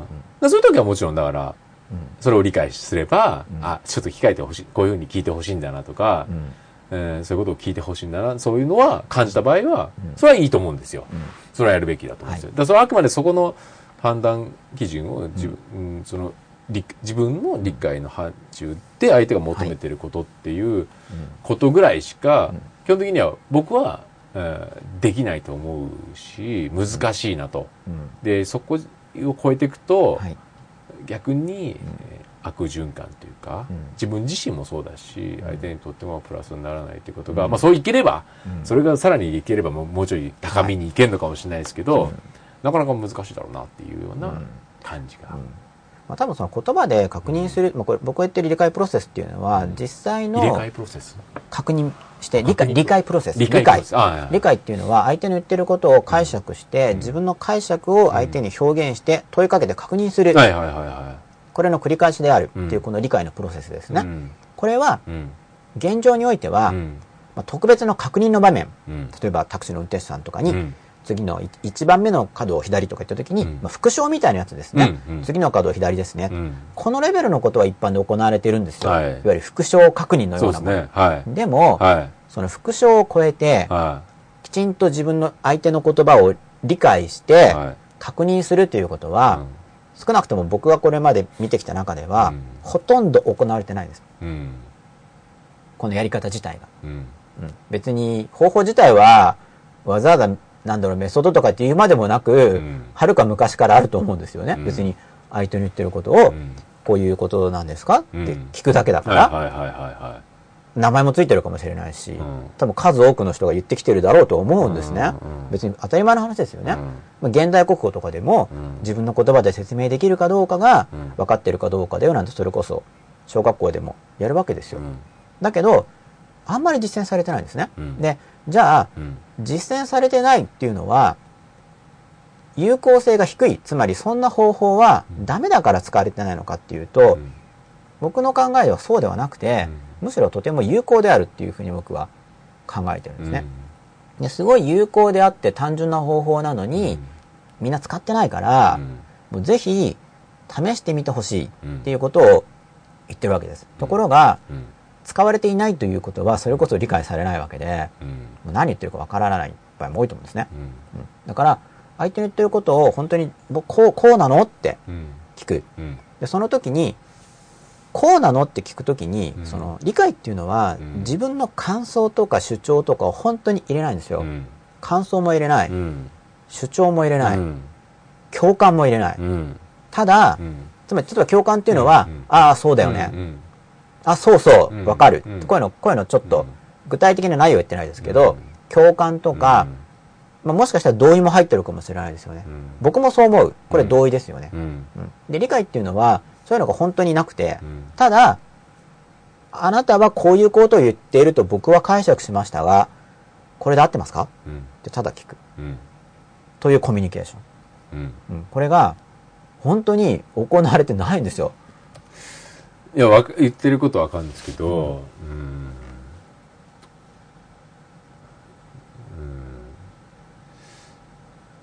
そうですねそれは嬉しいですか？嬉しい。やられた側は？うん。僕は少なくともすごく嬉しいですねうん。で、嬉しいからうん番組でも言ってますけどうん、番組だけじゃなくて周りの人にこういう方法まで説明するわけですよ。うん。それは僕の周りの、まあ僕もそういうのを心がけて授業をしてますけれども、さらに僕の身近な人たちが僕に対して理解してほしいから僕も相手を理解するけど、さらにそれは単にあれですよね、いわゆる背中で見せるとか、うん。まず自分がやるとか、うん。そういう話ですよね。さらにそれだけではなくて、こうやって言葉にしてまで言う。うん。そうすると、まあ、で、相手の人がでも理解理解言うけど、いつもうざいんですけどとかって言われたとしますよね。言われたことないんですけど、今のところは。言われたら、うんあ、そうだね、何度も言われたらうざいよね。ただ、でも本当って分かり合おうとしたら、結構確認しない限り分からないんですよ、エスパーじゃないから。うん。だからもともと分かり合いたくない人にとっては嬉しくないかもしれない。そうですね。まあ、でも、じょ、なんか、じょ、例えば、なんか共有する必要性があるとき、はい仕事とかでなんか同じプロジェクトやるときは、はい多分そのプロセスっていうのはすごく有効的だし嬉しいかなって気がするんですよ。こういうことやりたいんですよねっていう。まあ、お互いにですよねお。互いに、例えば、こういうことですよねと。それは有効的な気がするんですけど、なんか、必ずしもそれが全部のシチュエーションで有効的かっていうと、ちょっとなんか、なんだろう、機械的な感じがするというか、うん。まあ、その場合だからあくまでも相手の側が理解をそんなに求めてないなということまで理解するってことですうね。ん。相手の側が理解を求めてないことまで理解してまあで。もそっか、理解という、そうか、理解というキーワードで考えれば、その相手が走ってるものをそのまんま100%、あーなんていうんですかね、映せるかどうか映せるかどうかみたいなそう。で、副賞ではなくうんっていうのは実は理解してなくてうも、ん発言をこう覚えてればうん副賞できますようんね。で、それ理解を保証しないんですよ。だからうん、こういうことなのかとうん聞いていく。うんで、相手が、いやいや、全然そんなんじゃなくて、一字一句間違ってないかと、ある種。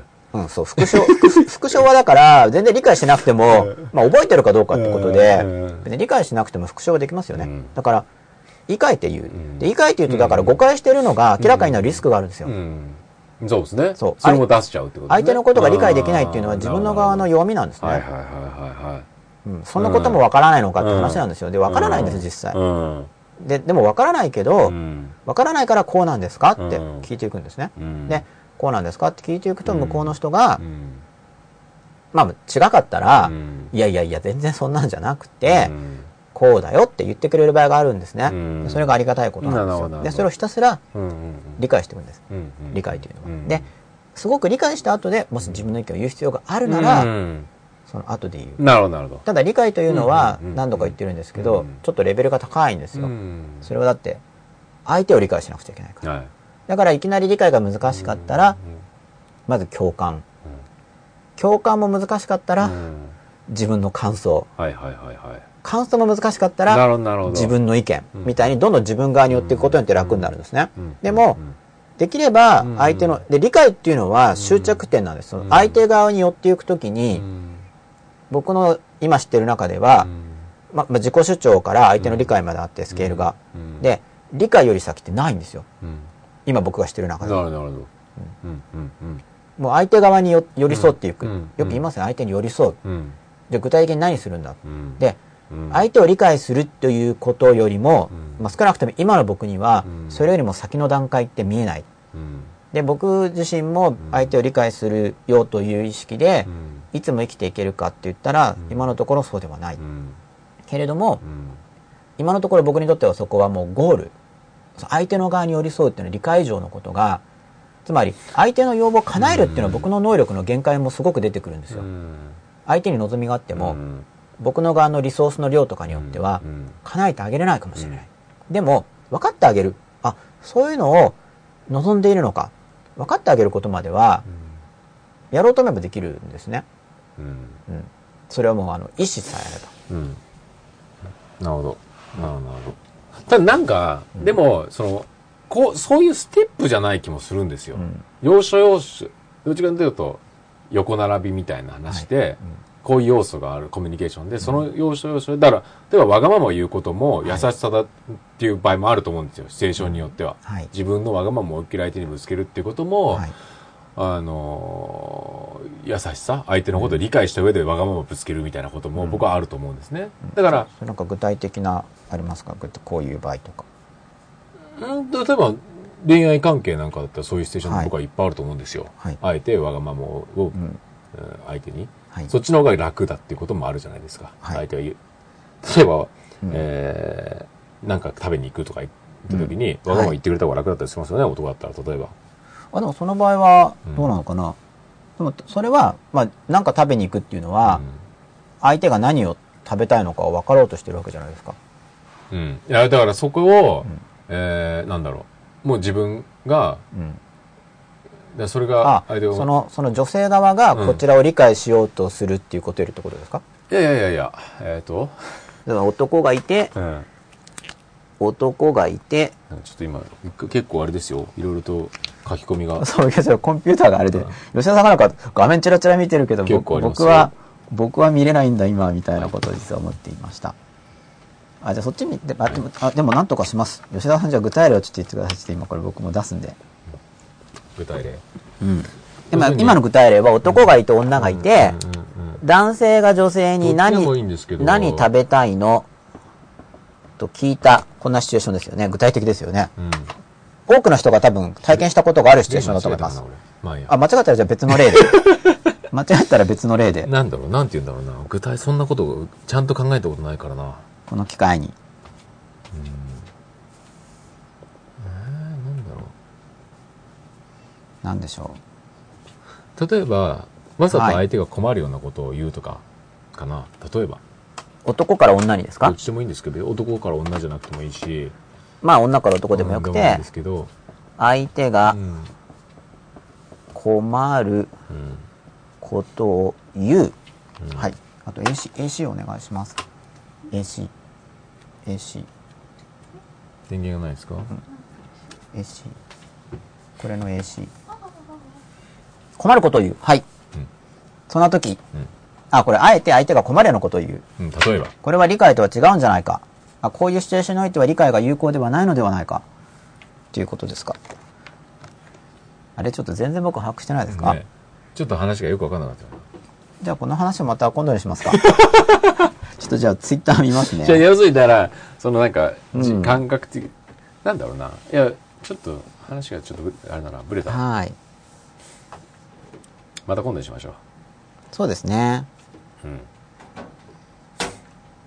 ああそっかそっか。まあ多分吉田さんの言ってるのはこれに近いんだと思うんですよ。あのある時点から相手にとって強制的な告白のような、うん、感覚になっているっていうのがあるんですね。迫田悠馬さん。配信が止まってる？なんでそういうふうになあるれなんか。うん。相手にとって強制的な告白になるそれは相手からより情報を引き出そうとしている場合にそうなるわけですよね。理解っていうのが。よいしょ。お願いします、そのある時点から、うん。まあだからそういうそうですね。吉田さんも多分そういう意味にとったのかな。ある時点から相手にとって強制的な告白のような感覚になるんだと理解しようとするということは。うん、だからそれを強要するような感覚じゃないですか逆に言うとうん。相手を理解するときにどうしてそういうふうになると予想されるのかが僕は実はよくわかんないんですけど。理解しよう理解しようっていうことが逆に裏面理解してないっていう話になるんじゃないですか多分。なんでかだってイタリアン食べたいって相手が言ったとしますよね、うん。あじゃあどこそこのお店行こうよとかって言ったとしますよね、うん。でそのある時点から強制的な告白になるっていうのはうん。その相手を理あそうか相手を理解するっていう言葉の意味が、うん。要求になってしまうってことだと思うんですよ結局理解するということが要求に変わると、なるほど、うん、だ親切とかも入り込みすぎると、うん。そこまで別にしてくれなくていいんですけどってあるじゃないですか、うん。だからそこはなんかすごく難しいところ確かに、はい。えーしてくれて嬉しくなくはないけど、はい。逆に要するに疲れるんですけどっていうような、うん。例えばそういう感覚ですかね。だそこは難しいと思うんですよ、はい。だからありがたいんだけども、うん。ありがたくないみたいな。はいそれって一人それぞれのうんなんていうんですかね、えー距離感それぞれが持っている距離感があると思うんですよね。だそこはすごく理解しないといけないのかな。だそこの距離感はを理解するべきかなっていう感じですね、逆に言うと。うんうん相手のことを理解って言い方がいけなかったみたいですね。多分。つまり相手のことを理解っていうと、まあ理解という単語を用いてはいるんだけれども、うんつまり強制的な告白になるということは相手に強制的に告白させることを要求していることになるっていうことだと思うんですけど、うん。相手の言ってることを、それはこういうことですかってこう聞いていくっうんていうのをやっていくときにう、ん。そんなに強制的な告白にならないと思うんですね。うん。こういうことになるんですかっていう聞くときのその内容があれですね、違うんですね、多分じゃあ。あとピックアップする内容とこじゃないですか、うん。それを全部一個一個やってたらうっとうしくてしょうがないですよね、うん、でも一個一個やらなく、鬱陶しくてしょうがないような場合っていうのは、そもそも言葉自体が、まあそれこそさっきの右とか左みたいな、うん。単純な言葉であれば、うん。まあ別にそうですね。鬱陶しくしないっていうか、うんまあそうですね。うん。うん。その相手の人に強制的な告白になるっていうことは、やっぱりその、まあ、さっき吉田さんの言う表現だと、距離感。うん。つまり向こうがうん。どれぐらいの距離を望んでいるのか。うん。うん例えば、うん。入り込みすぎたなって思ったら、うん。あ、今の質問ちょっと入り込みすぎちゃったかなうんって聞くっていうのもまあ理解の一つですよね。うん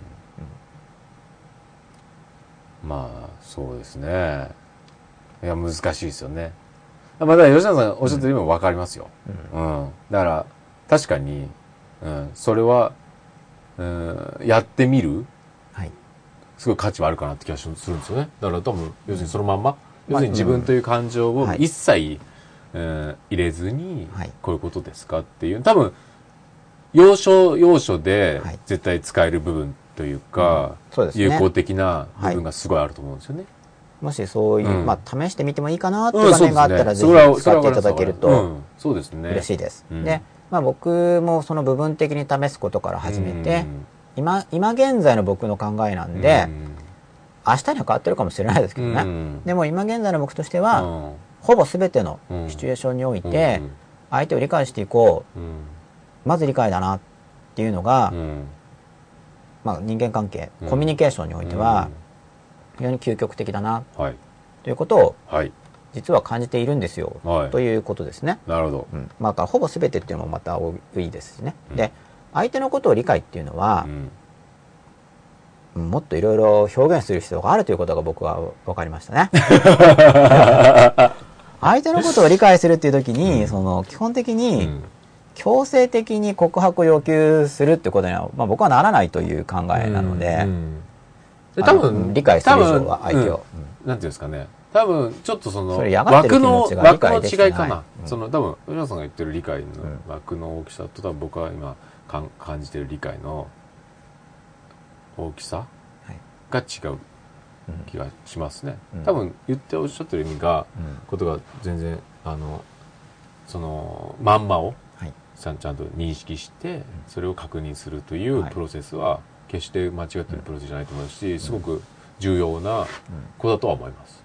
ただそれがぜ要するにどの枠の大きさなの試試せる機会がもしあれば、うん。ぜひはい。やってみてください。で、はい。その時にその自分の主張とか感想も同意も交えないで、うん。まあ、そういうことですね。頑張ってやってみるということですね。はい。はいはいということで結構もうすでに伸びちゃったんですけどね。はいはい。こう他に、そう、どうしようかな。一応楽しいエクササイズってことでエクササイズもああさっきしてどうしまたそうでしたね。そうでしたね。せっかくだからエクササイズどうしましょう？やってみます、それともお開きにしますか？ななんどんな大きさレクちょっとそのえエクあササイズがどんなもんなのか。ああ、なんか真面目な話じゃないですか、その理解とか。そううん、なんか、理屈っぽいですね、とか、初め言ってましたよね。あの、だから、まあ僕もなんか難し、かった難しかったちょ。っとそう、難しいじゃないですか。はい。単語も、単語も。なんか告白とか、はい。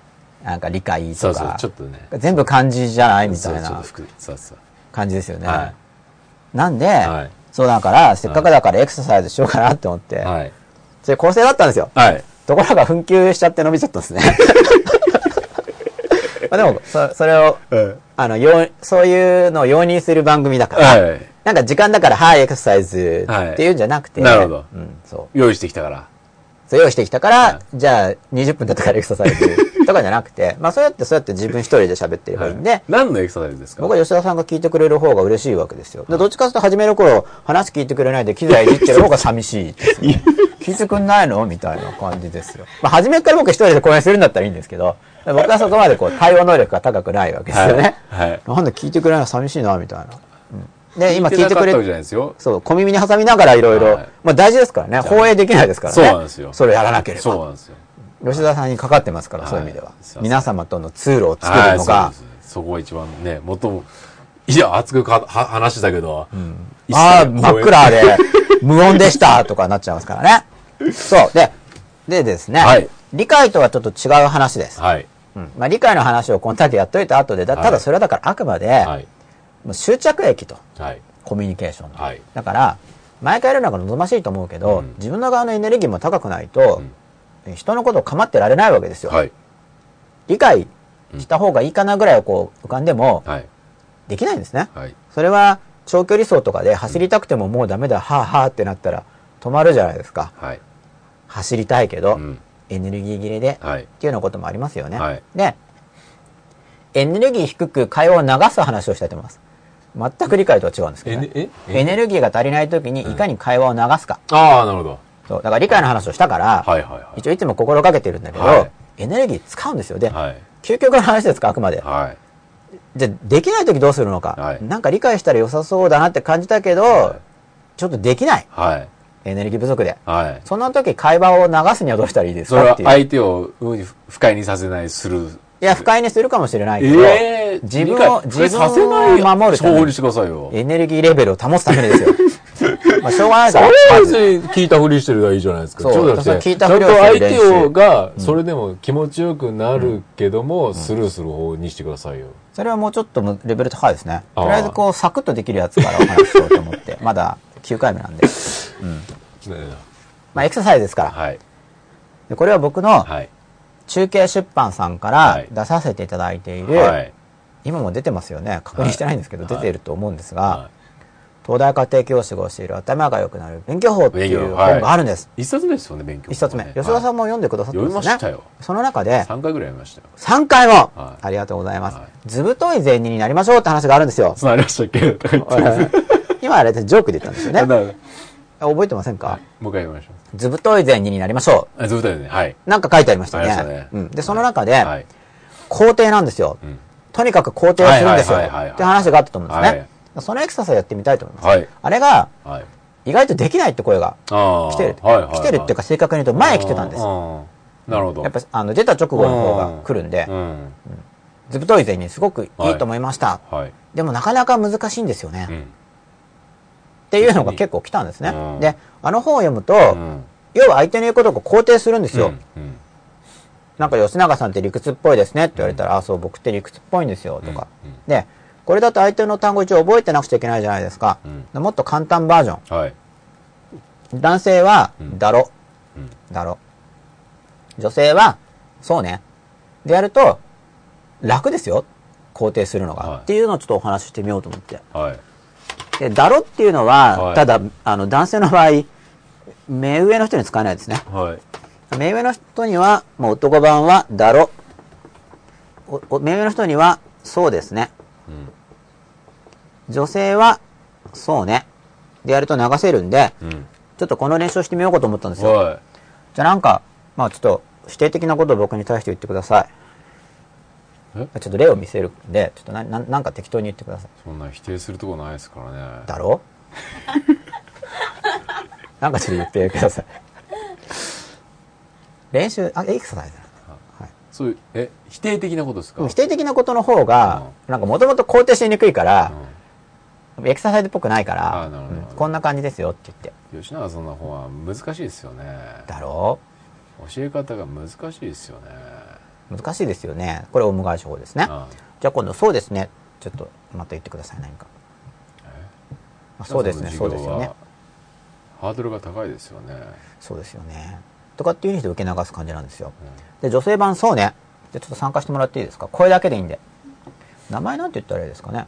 まあ、名前言わなければいいのかな？はいなんか最近太ったよね。そうね。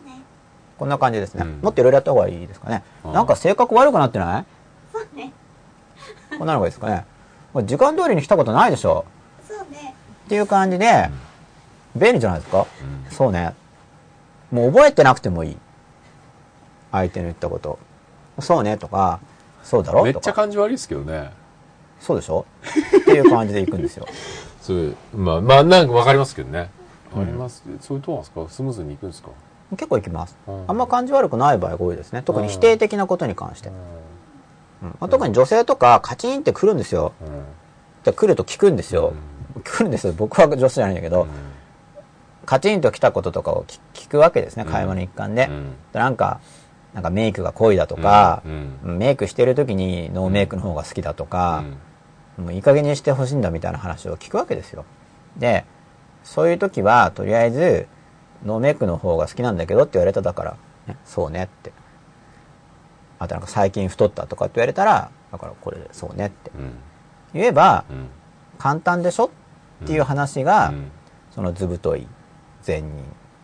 何が善人かよくわかんないかもしれないですけどね。そうですね。ただ自分の心、結局、心の中はどうなんですか？それで言って、心もスルーしていくもんなんですか？まあ慣れますね。うんこれはやってると結局だから、まあ、相手の理解のすごい軽いバージョンです。表面化するみたいな。うんそうね。向こうの人はそう思ってるんですねっていう意味ですね。うんそうねって。別に自分も最近太ったって思ってなくても、うん最近太ったって言われたから、そうねって言ってるだけで、うんなんか聞いてるのか聞いてないんだか分かんないぐらいですよね。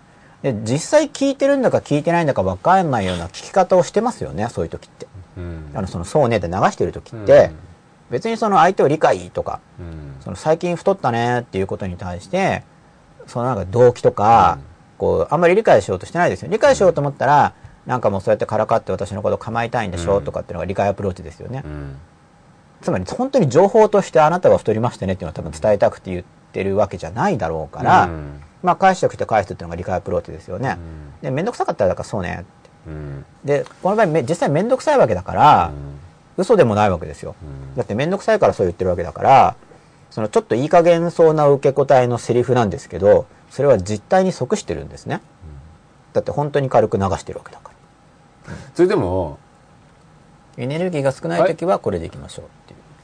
そうですよねでも、あいもうだだいたい好きじゃない人ですよね、はいそれやるなんていうんですかもうその基準で要するに相手が発する言葉一つ一つにはい。そのスルーさせるべきか、うんそうねって流すべきかはい流さないべきかをチョイスするってすごい難しいですよね、まあ、基本的に基準としては自分のエネルギーが低くてちょっと理解まではできないかつ否定的なこと言われた時。なんか否定的なこと言う人いるんですよ、うん、うんしかも場合によっては相手が気づいてないんですよ、うん。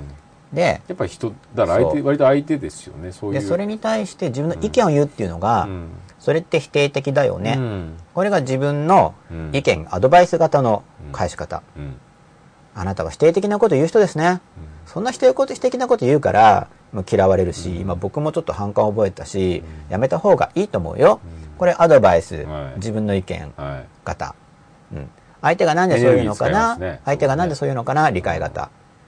でとりあえず肯定っていうのはあそうだね、終わり。愛情ゼロですね。基本は。ゼロじゃないですよ。ゼロじゃないんですか？全然ゼロじゃないですよ。あそうなんですか、うん。なんで愛情ゼロって思ったんですかね？えスルーするってことですもんね。一応答えてるわけですか。あーなるほど。らで例えば5ぐらいはあるってことですか。もっとあると思います僕は、うん。これもエネルギーはそれなりに使えますからね。つまり否定的なこと言った時に明るく楽しくうん。こうそうだねって言ってうん明るく楽しく何事もないようにいや本当そうなんだよとか、そうだねっていうのは僕は愛情がもうゼロとも捉えないし、まあ、これ僕はですよ、うん。どっちかというと愛情があるほどと思うんですけどね。なるほど。愛情がないっていうのはなんかカチンってきてムスってするとか怒り出すとか、うん、なんか討論し始めるとかそういうのはちょっと愛情って感じしないんですけどうん。明るく楽しく軽くスルーあの一応答えててしかもスルーしても無視してるわけじゃなくて、うん。そうだねとかいや本当でそうなんだよ。も無視に近いでしょでもそれは割と。だって相手にしないってことですよね、無視に近いのかな？ちょっと言ってみてください試しに。え？今の話難しいよね。そうですよね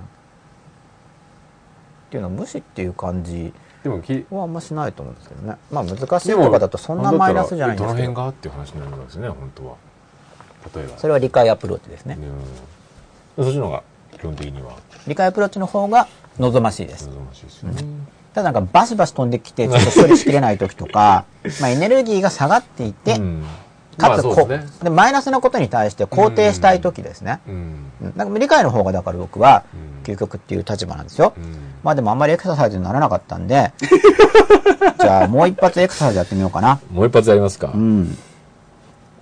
お理解の話をしているのにそうので受け流すパラドックスっていう声がありましたね。うん。まあ理解はエネルギーが必要だから、まあもともと究極ですからね。うんそこまでできないときうん。はどうしたらいいのか。はい。ということですね。はい段階的発達うん。です。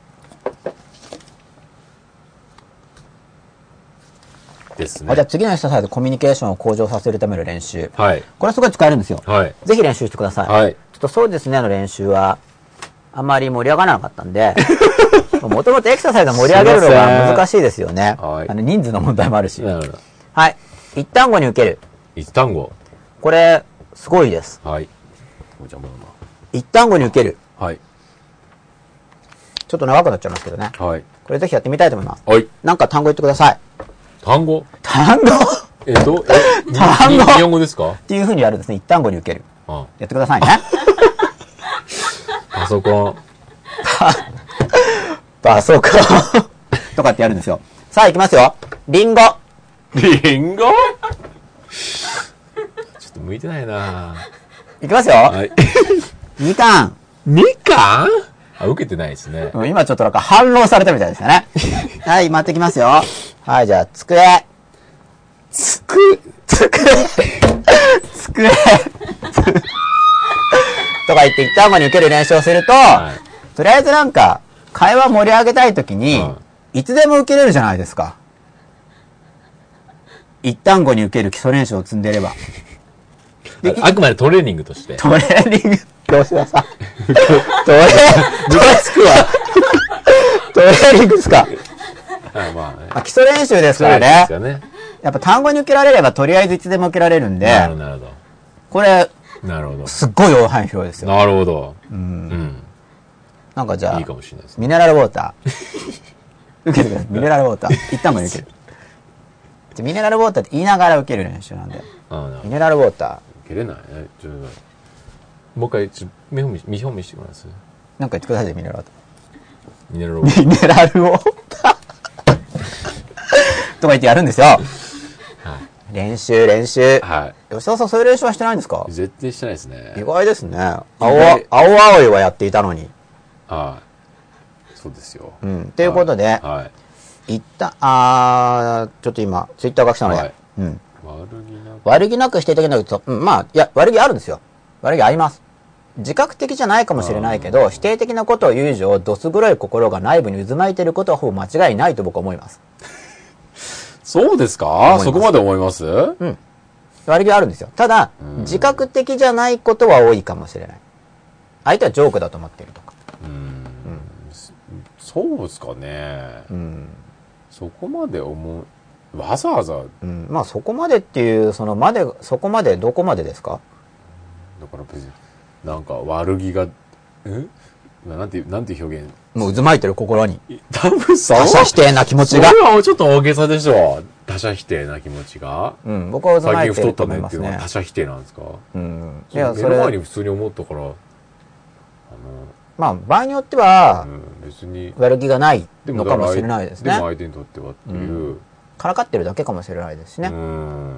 ら基本的には悪からかっ気、てるまでもいかないんじゃないですか。うん別に普通に目の前に起きてる現象、前回あったよりも、よりも、太ったなと思ったから、うん太ったねっていうとか、うんだけの話なんまあもちろん、うんわざわざ不不快にしてやるぜって思ってる人もいるのかもしれないですけど、うんそこまでじゃない気がしますけどね。そんなわざわざ、まあそんな人、うんそんな人多いんですかね。わざわざ人を不愉快に。ああ、そう、僕の人間観が、僕自身も含めて、非常にもう悪意が人間の心にあると。で、まあ、ただこ、こが問題じゃないですか。最後の最後まで悪意に固まっているわけではないと思っているんですね。悪意を抜いていくと、真っ裸にしていくと、その中には、そのドアの先に何は、がきら、明るい、清らかなものがあるといいなって思ったらいいんですよ。そうですね。ね。そう。悪気なく否定的なこと言う人っていうか、多分悪気はあると思うんだけど、まあ、それを軽く受け流す方法ってことですね。うん。悪気あると思いますけどね、基本的に。てか、大抵の人は悪気があると思いますよ。自覚してるかどうかは別として。うんそういう感情は持ってるっていうことはそうでしょうね。うん。でもまあ大体みんなエゴにエゴに翻弄されてるし。どうでしょうね。な例えば、僕はいつも、それは言わない方がいいな、体調悪そうだねっていうのあるじゃないですか。はい。あれはあんまり良くないかなっていう気がするんですけどね。何のために言ってんだろうっていう。結構うん。まあ一応心配してるんじゃないですか？体調悪いから、肯定的じゃないですか。うん。いや、一応その本人としては、あれ言ってる人はう、んだ体調悪そう心だね。配して、心配。休んだ方がいいんじゃないの？とか、うん。でそれはいいですよね、休んだ方がいいんじゃないんだけど、体調悪そうだねっていう目的がいまいちよくわかんないなっていうのはちょいちょい思いますね。うん。なんか、その目的がわからない。うん。それも発言者に聞かないとわからないですね。うん。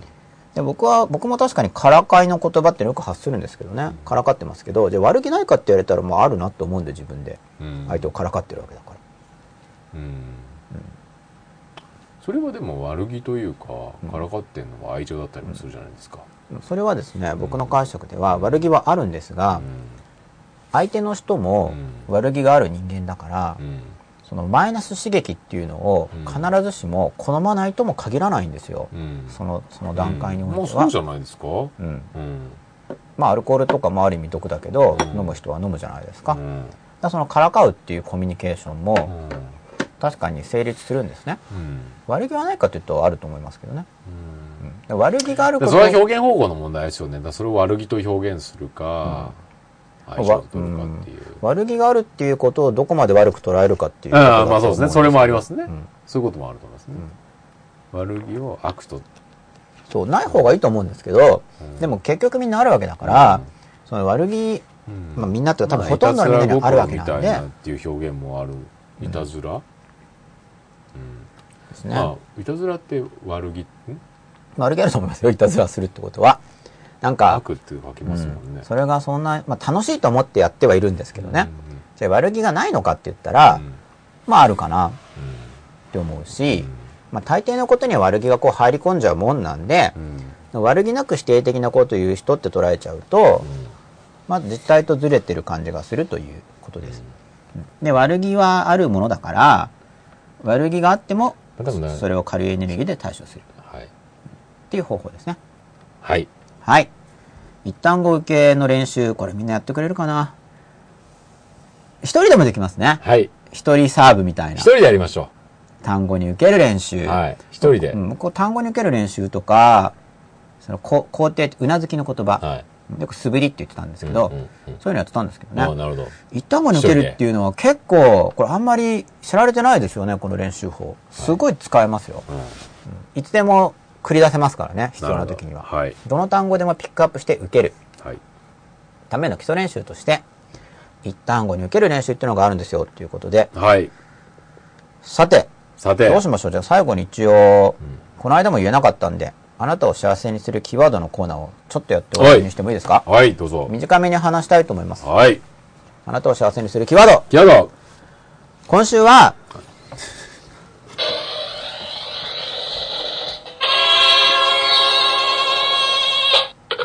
さあ、今週はですね、あなたを幸せにするキーワード、はい。全部やり。あ、こっちですか？はい全部やり。はい。全部やりっていうのは、そう全部の、ラーメンの全部。そう、全部。乗せから来てるんですよ。あ、なるほど。吉田さん理解されましたか？そう、全部乗せから来てるんですけどね。はい、はい。全部やり。はい。あなたを幸せにするキーワード、全部やり。はい。何ですか、全部やりって？ってはい。言ったら、はい。これもちょっと誤解されやすいから少し説明しますけどね。あの、やると決めたことは、はい。全部やる。なるほど。これが全部やりです。はい。で、全部やりっていうことを大事にする。はい。うん。で、これ誤解されやすいところは何かというと、はい。僕の言いたいことはこっちですよってことをこれから言いますね。はい。全部やりでなんか全部やりって本当誤解されやすいんですね。はい僕の主張は、はい。全部やりがはい。達成できるようにやろうと思うことはうん。減らしてくださいっていう意味です。ああ、はいはいはいはいはいはいはい。わかりますか？わかりますよ。だから、全部やりをすることが大事なんうん。うん。うん。だから一日どうしてもこれだけやれないとかって言いながら残っちゃううん。と全部やれにならないですよね。はい。だから、全部やりっていうのをやっていくと、うん。これまた幸せに近づきますよはいっていうことで幸せにするキーワード。はい。で、全部やりっていうのは、やろうと思ってることを全部やれっていう話じゃないんですよ。そういうふうに誤解されやすいんですよ。うん。あの、一旦決めたら全部やれと。はい。そういう意味じゃないです。うん。そうじゃなくて、全部やりが優先。うん。全部やりになるように、はい。全部やりが毎回できるように、うん。やることをん。減らす。なるほど。あるいは、レベルを下げる。と。で、ここまでだって決めておけば、はい。全部やりできますよね。はい。だってできるように設定したんだから。っわかりました。ていう風にして、その代わり全部やった時に、全部やった。はい全部やりっていう風に全部やったことを意識していく。うんという習慣をつけると、また幸せになると思いますよ。はいということで、はいうん、また何かツイッターがあればそれにお答えして終わりにしようと思うんですけど、完食が大前提ってことですねすいませんだか。らミニ丼でいいわけですねよくわかんなかったです。完食が大前、あ完食の間はパーフェクトの間ですね。はいわかりました。はい。食べ残すなってことですね食べる量だけの全部のせをあの、そう、作るってことですね次回は食べ残すな。はい今回はしょうがないんですよ。え？今回例えば普通盛りとか頼んじゃって、うわ、この店のデカとかはい言って、これ食べれないじゃないですか。うん。そうですおね普通盛りみたいな。こんなチャーシュー全部海苔こんだけチャーシューどんだけしてたいな、この店の報奨を俺は舐めてたなはい。みたいな。はい。大体全部のせそんなパターンですよね。そう、うん。それは食えないですよね。うん。それはいいんですよ。だってはい。いいっていうか、まあ、い、良くないけ一ど、回目は。やむを得ない面がある。はい。それは。次回、うん。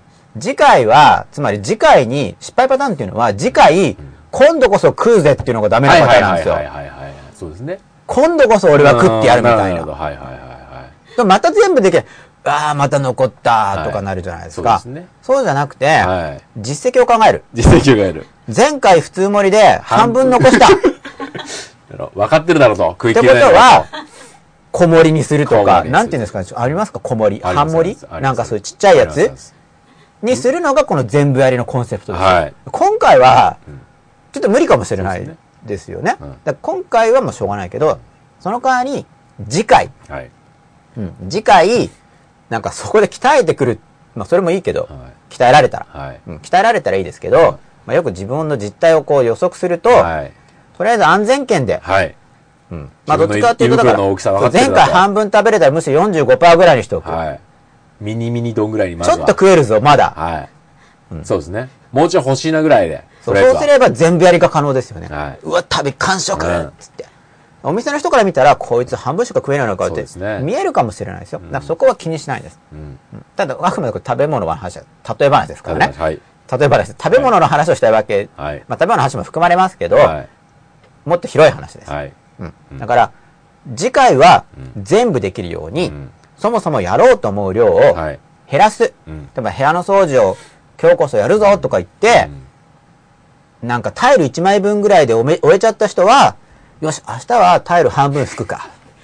なるほどとなんかできちゃいますよね。その時減らす時にシュッシュって。えー乗せる具の種類を減らすのがいいんですか？それとも全体量を減らすのがいいんですか？お、そう、例え話をそこまで細かくしますか。何に対応してるかを考えないといけないですね。はい具のはい種類をはい減らすの要するにか。こうあれやこれや乗せああちょっ、ともうちょい減らすその種類を減らす、それはサイズは一緒だけど、実績重視。うん。例えば種類バーって具乗せたとしますよね。例えば僕お肉食べないから、確実チャーシューばっか残しますよ、そしたら。はいはい。それはだから現に食べたものうん。を次回やる。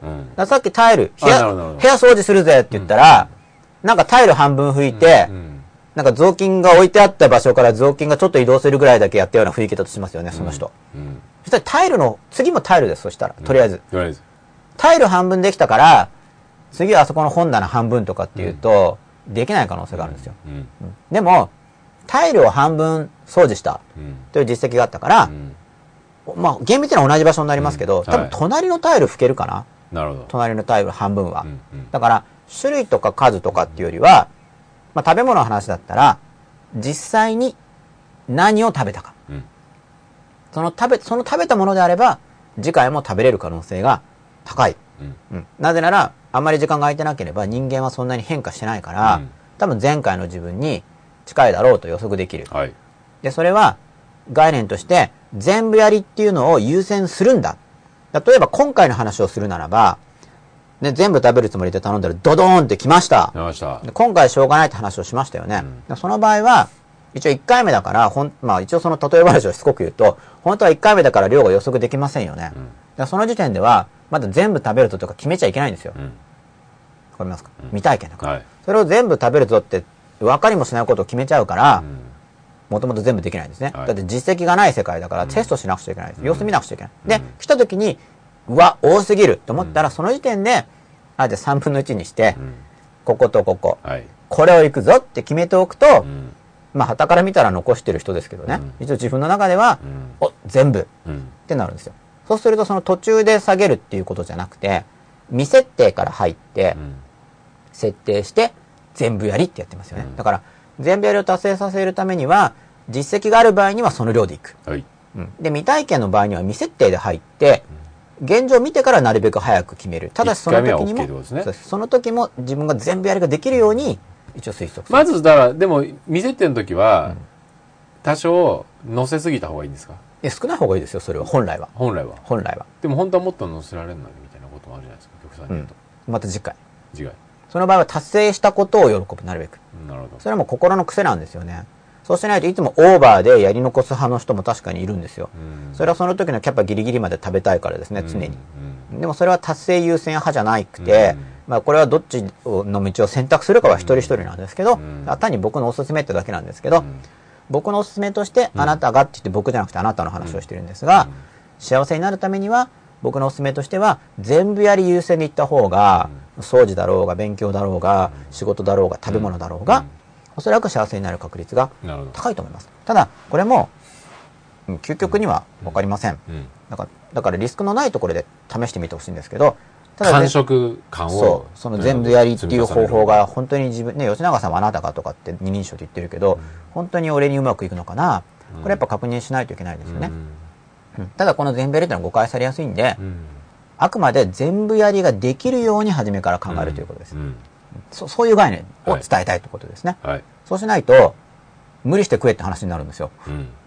そうそういう意味に取られやすいです、この全部やりの話は。うん。うん。そういうことではないです。もちろん無理して食えって言って、無理、ちょっと無理すればできるくらいだったらいいんですけど、無理しなくてもう食えるめちゃめちゃ無理とかはやめた方がいいよと。そうですね量を自分でそう。設定しろってことですね全部やり。はーいということで、そういうことで第9話、は26い人の方が見てくださいました、最後まで。ありがたいですね。総計178人のことまですよ、あ、ありがたいですけれども、もちろんはい寝る時間になったら寝てくださって構いませんので、でも本当に最後まで見てくださって、はい。ありがとうございます。で、また吉田さん、まとめを、まとめ？はい、番組を終えるにあたって、僕がまとめるんですか？第9話、9夜を終えるにあたってですけどね。いや今日面白かったですよ。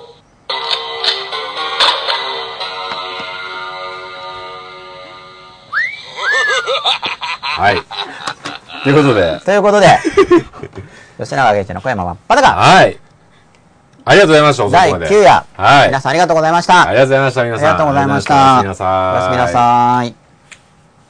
あそっか音出さなきゃ 吉田さんがやらないといけないですけどね。皆さんありがとうございました。素敵な夢を。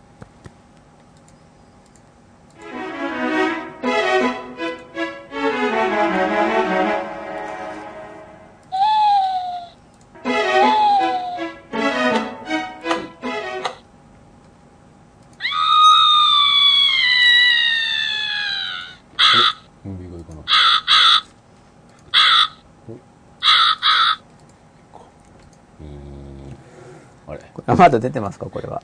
まだ出てますよ。まだ出てるんですか？え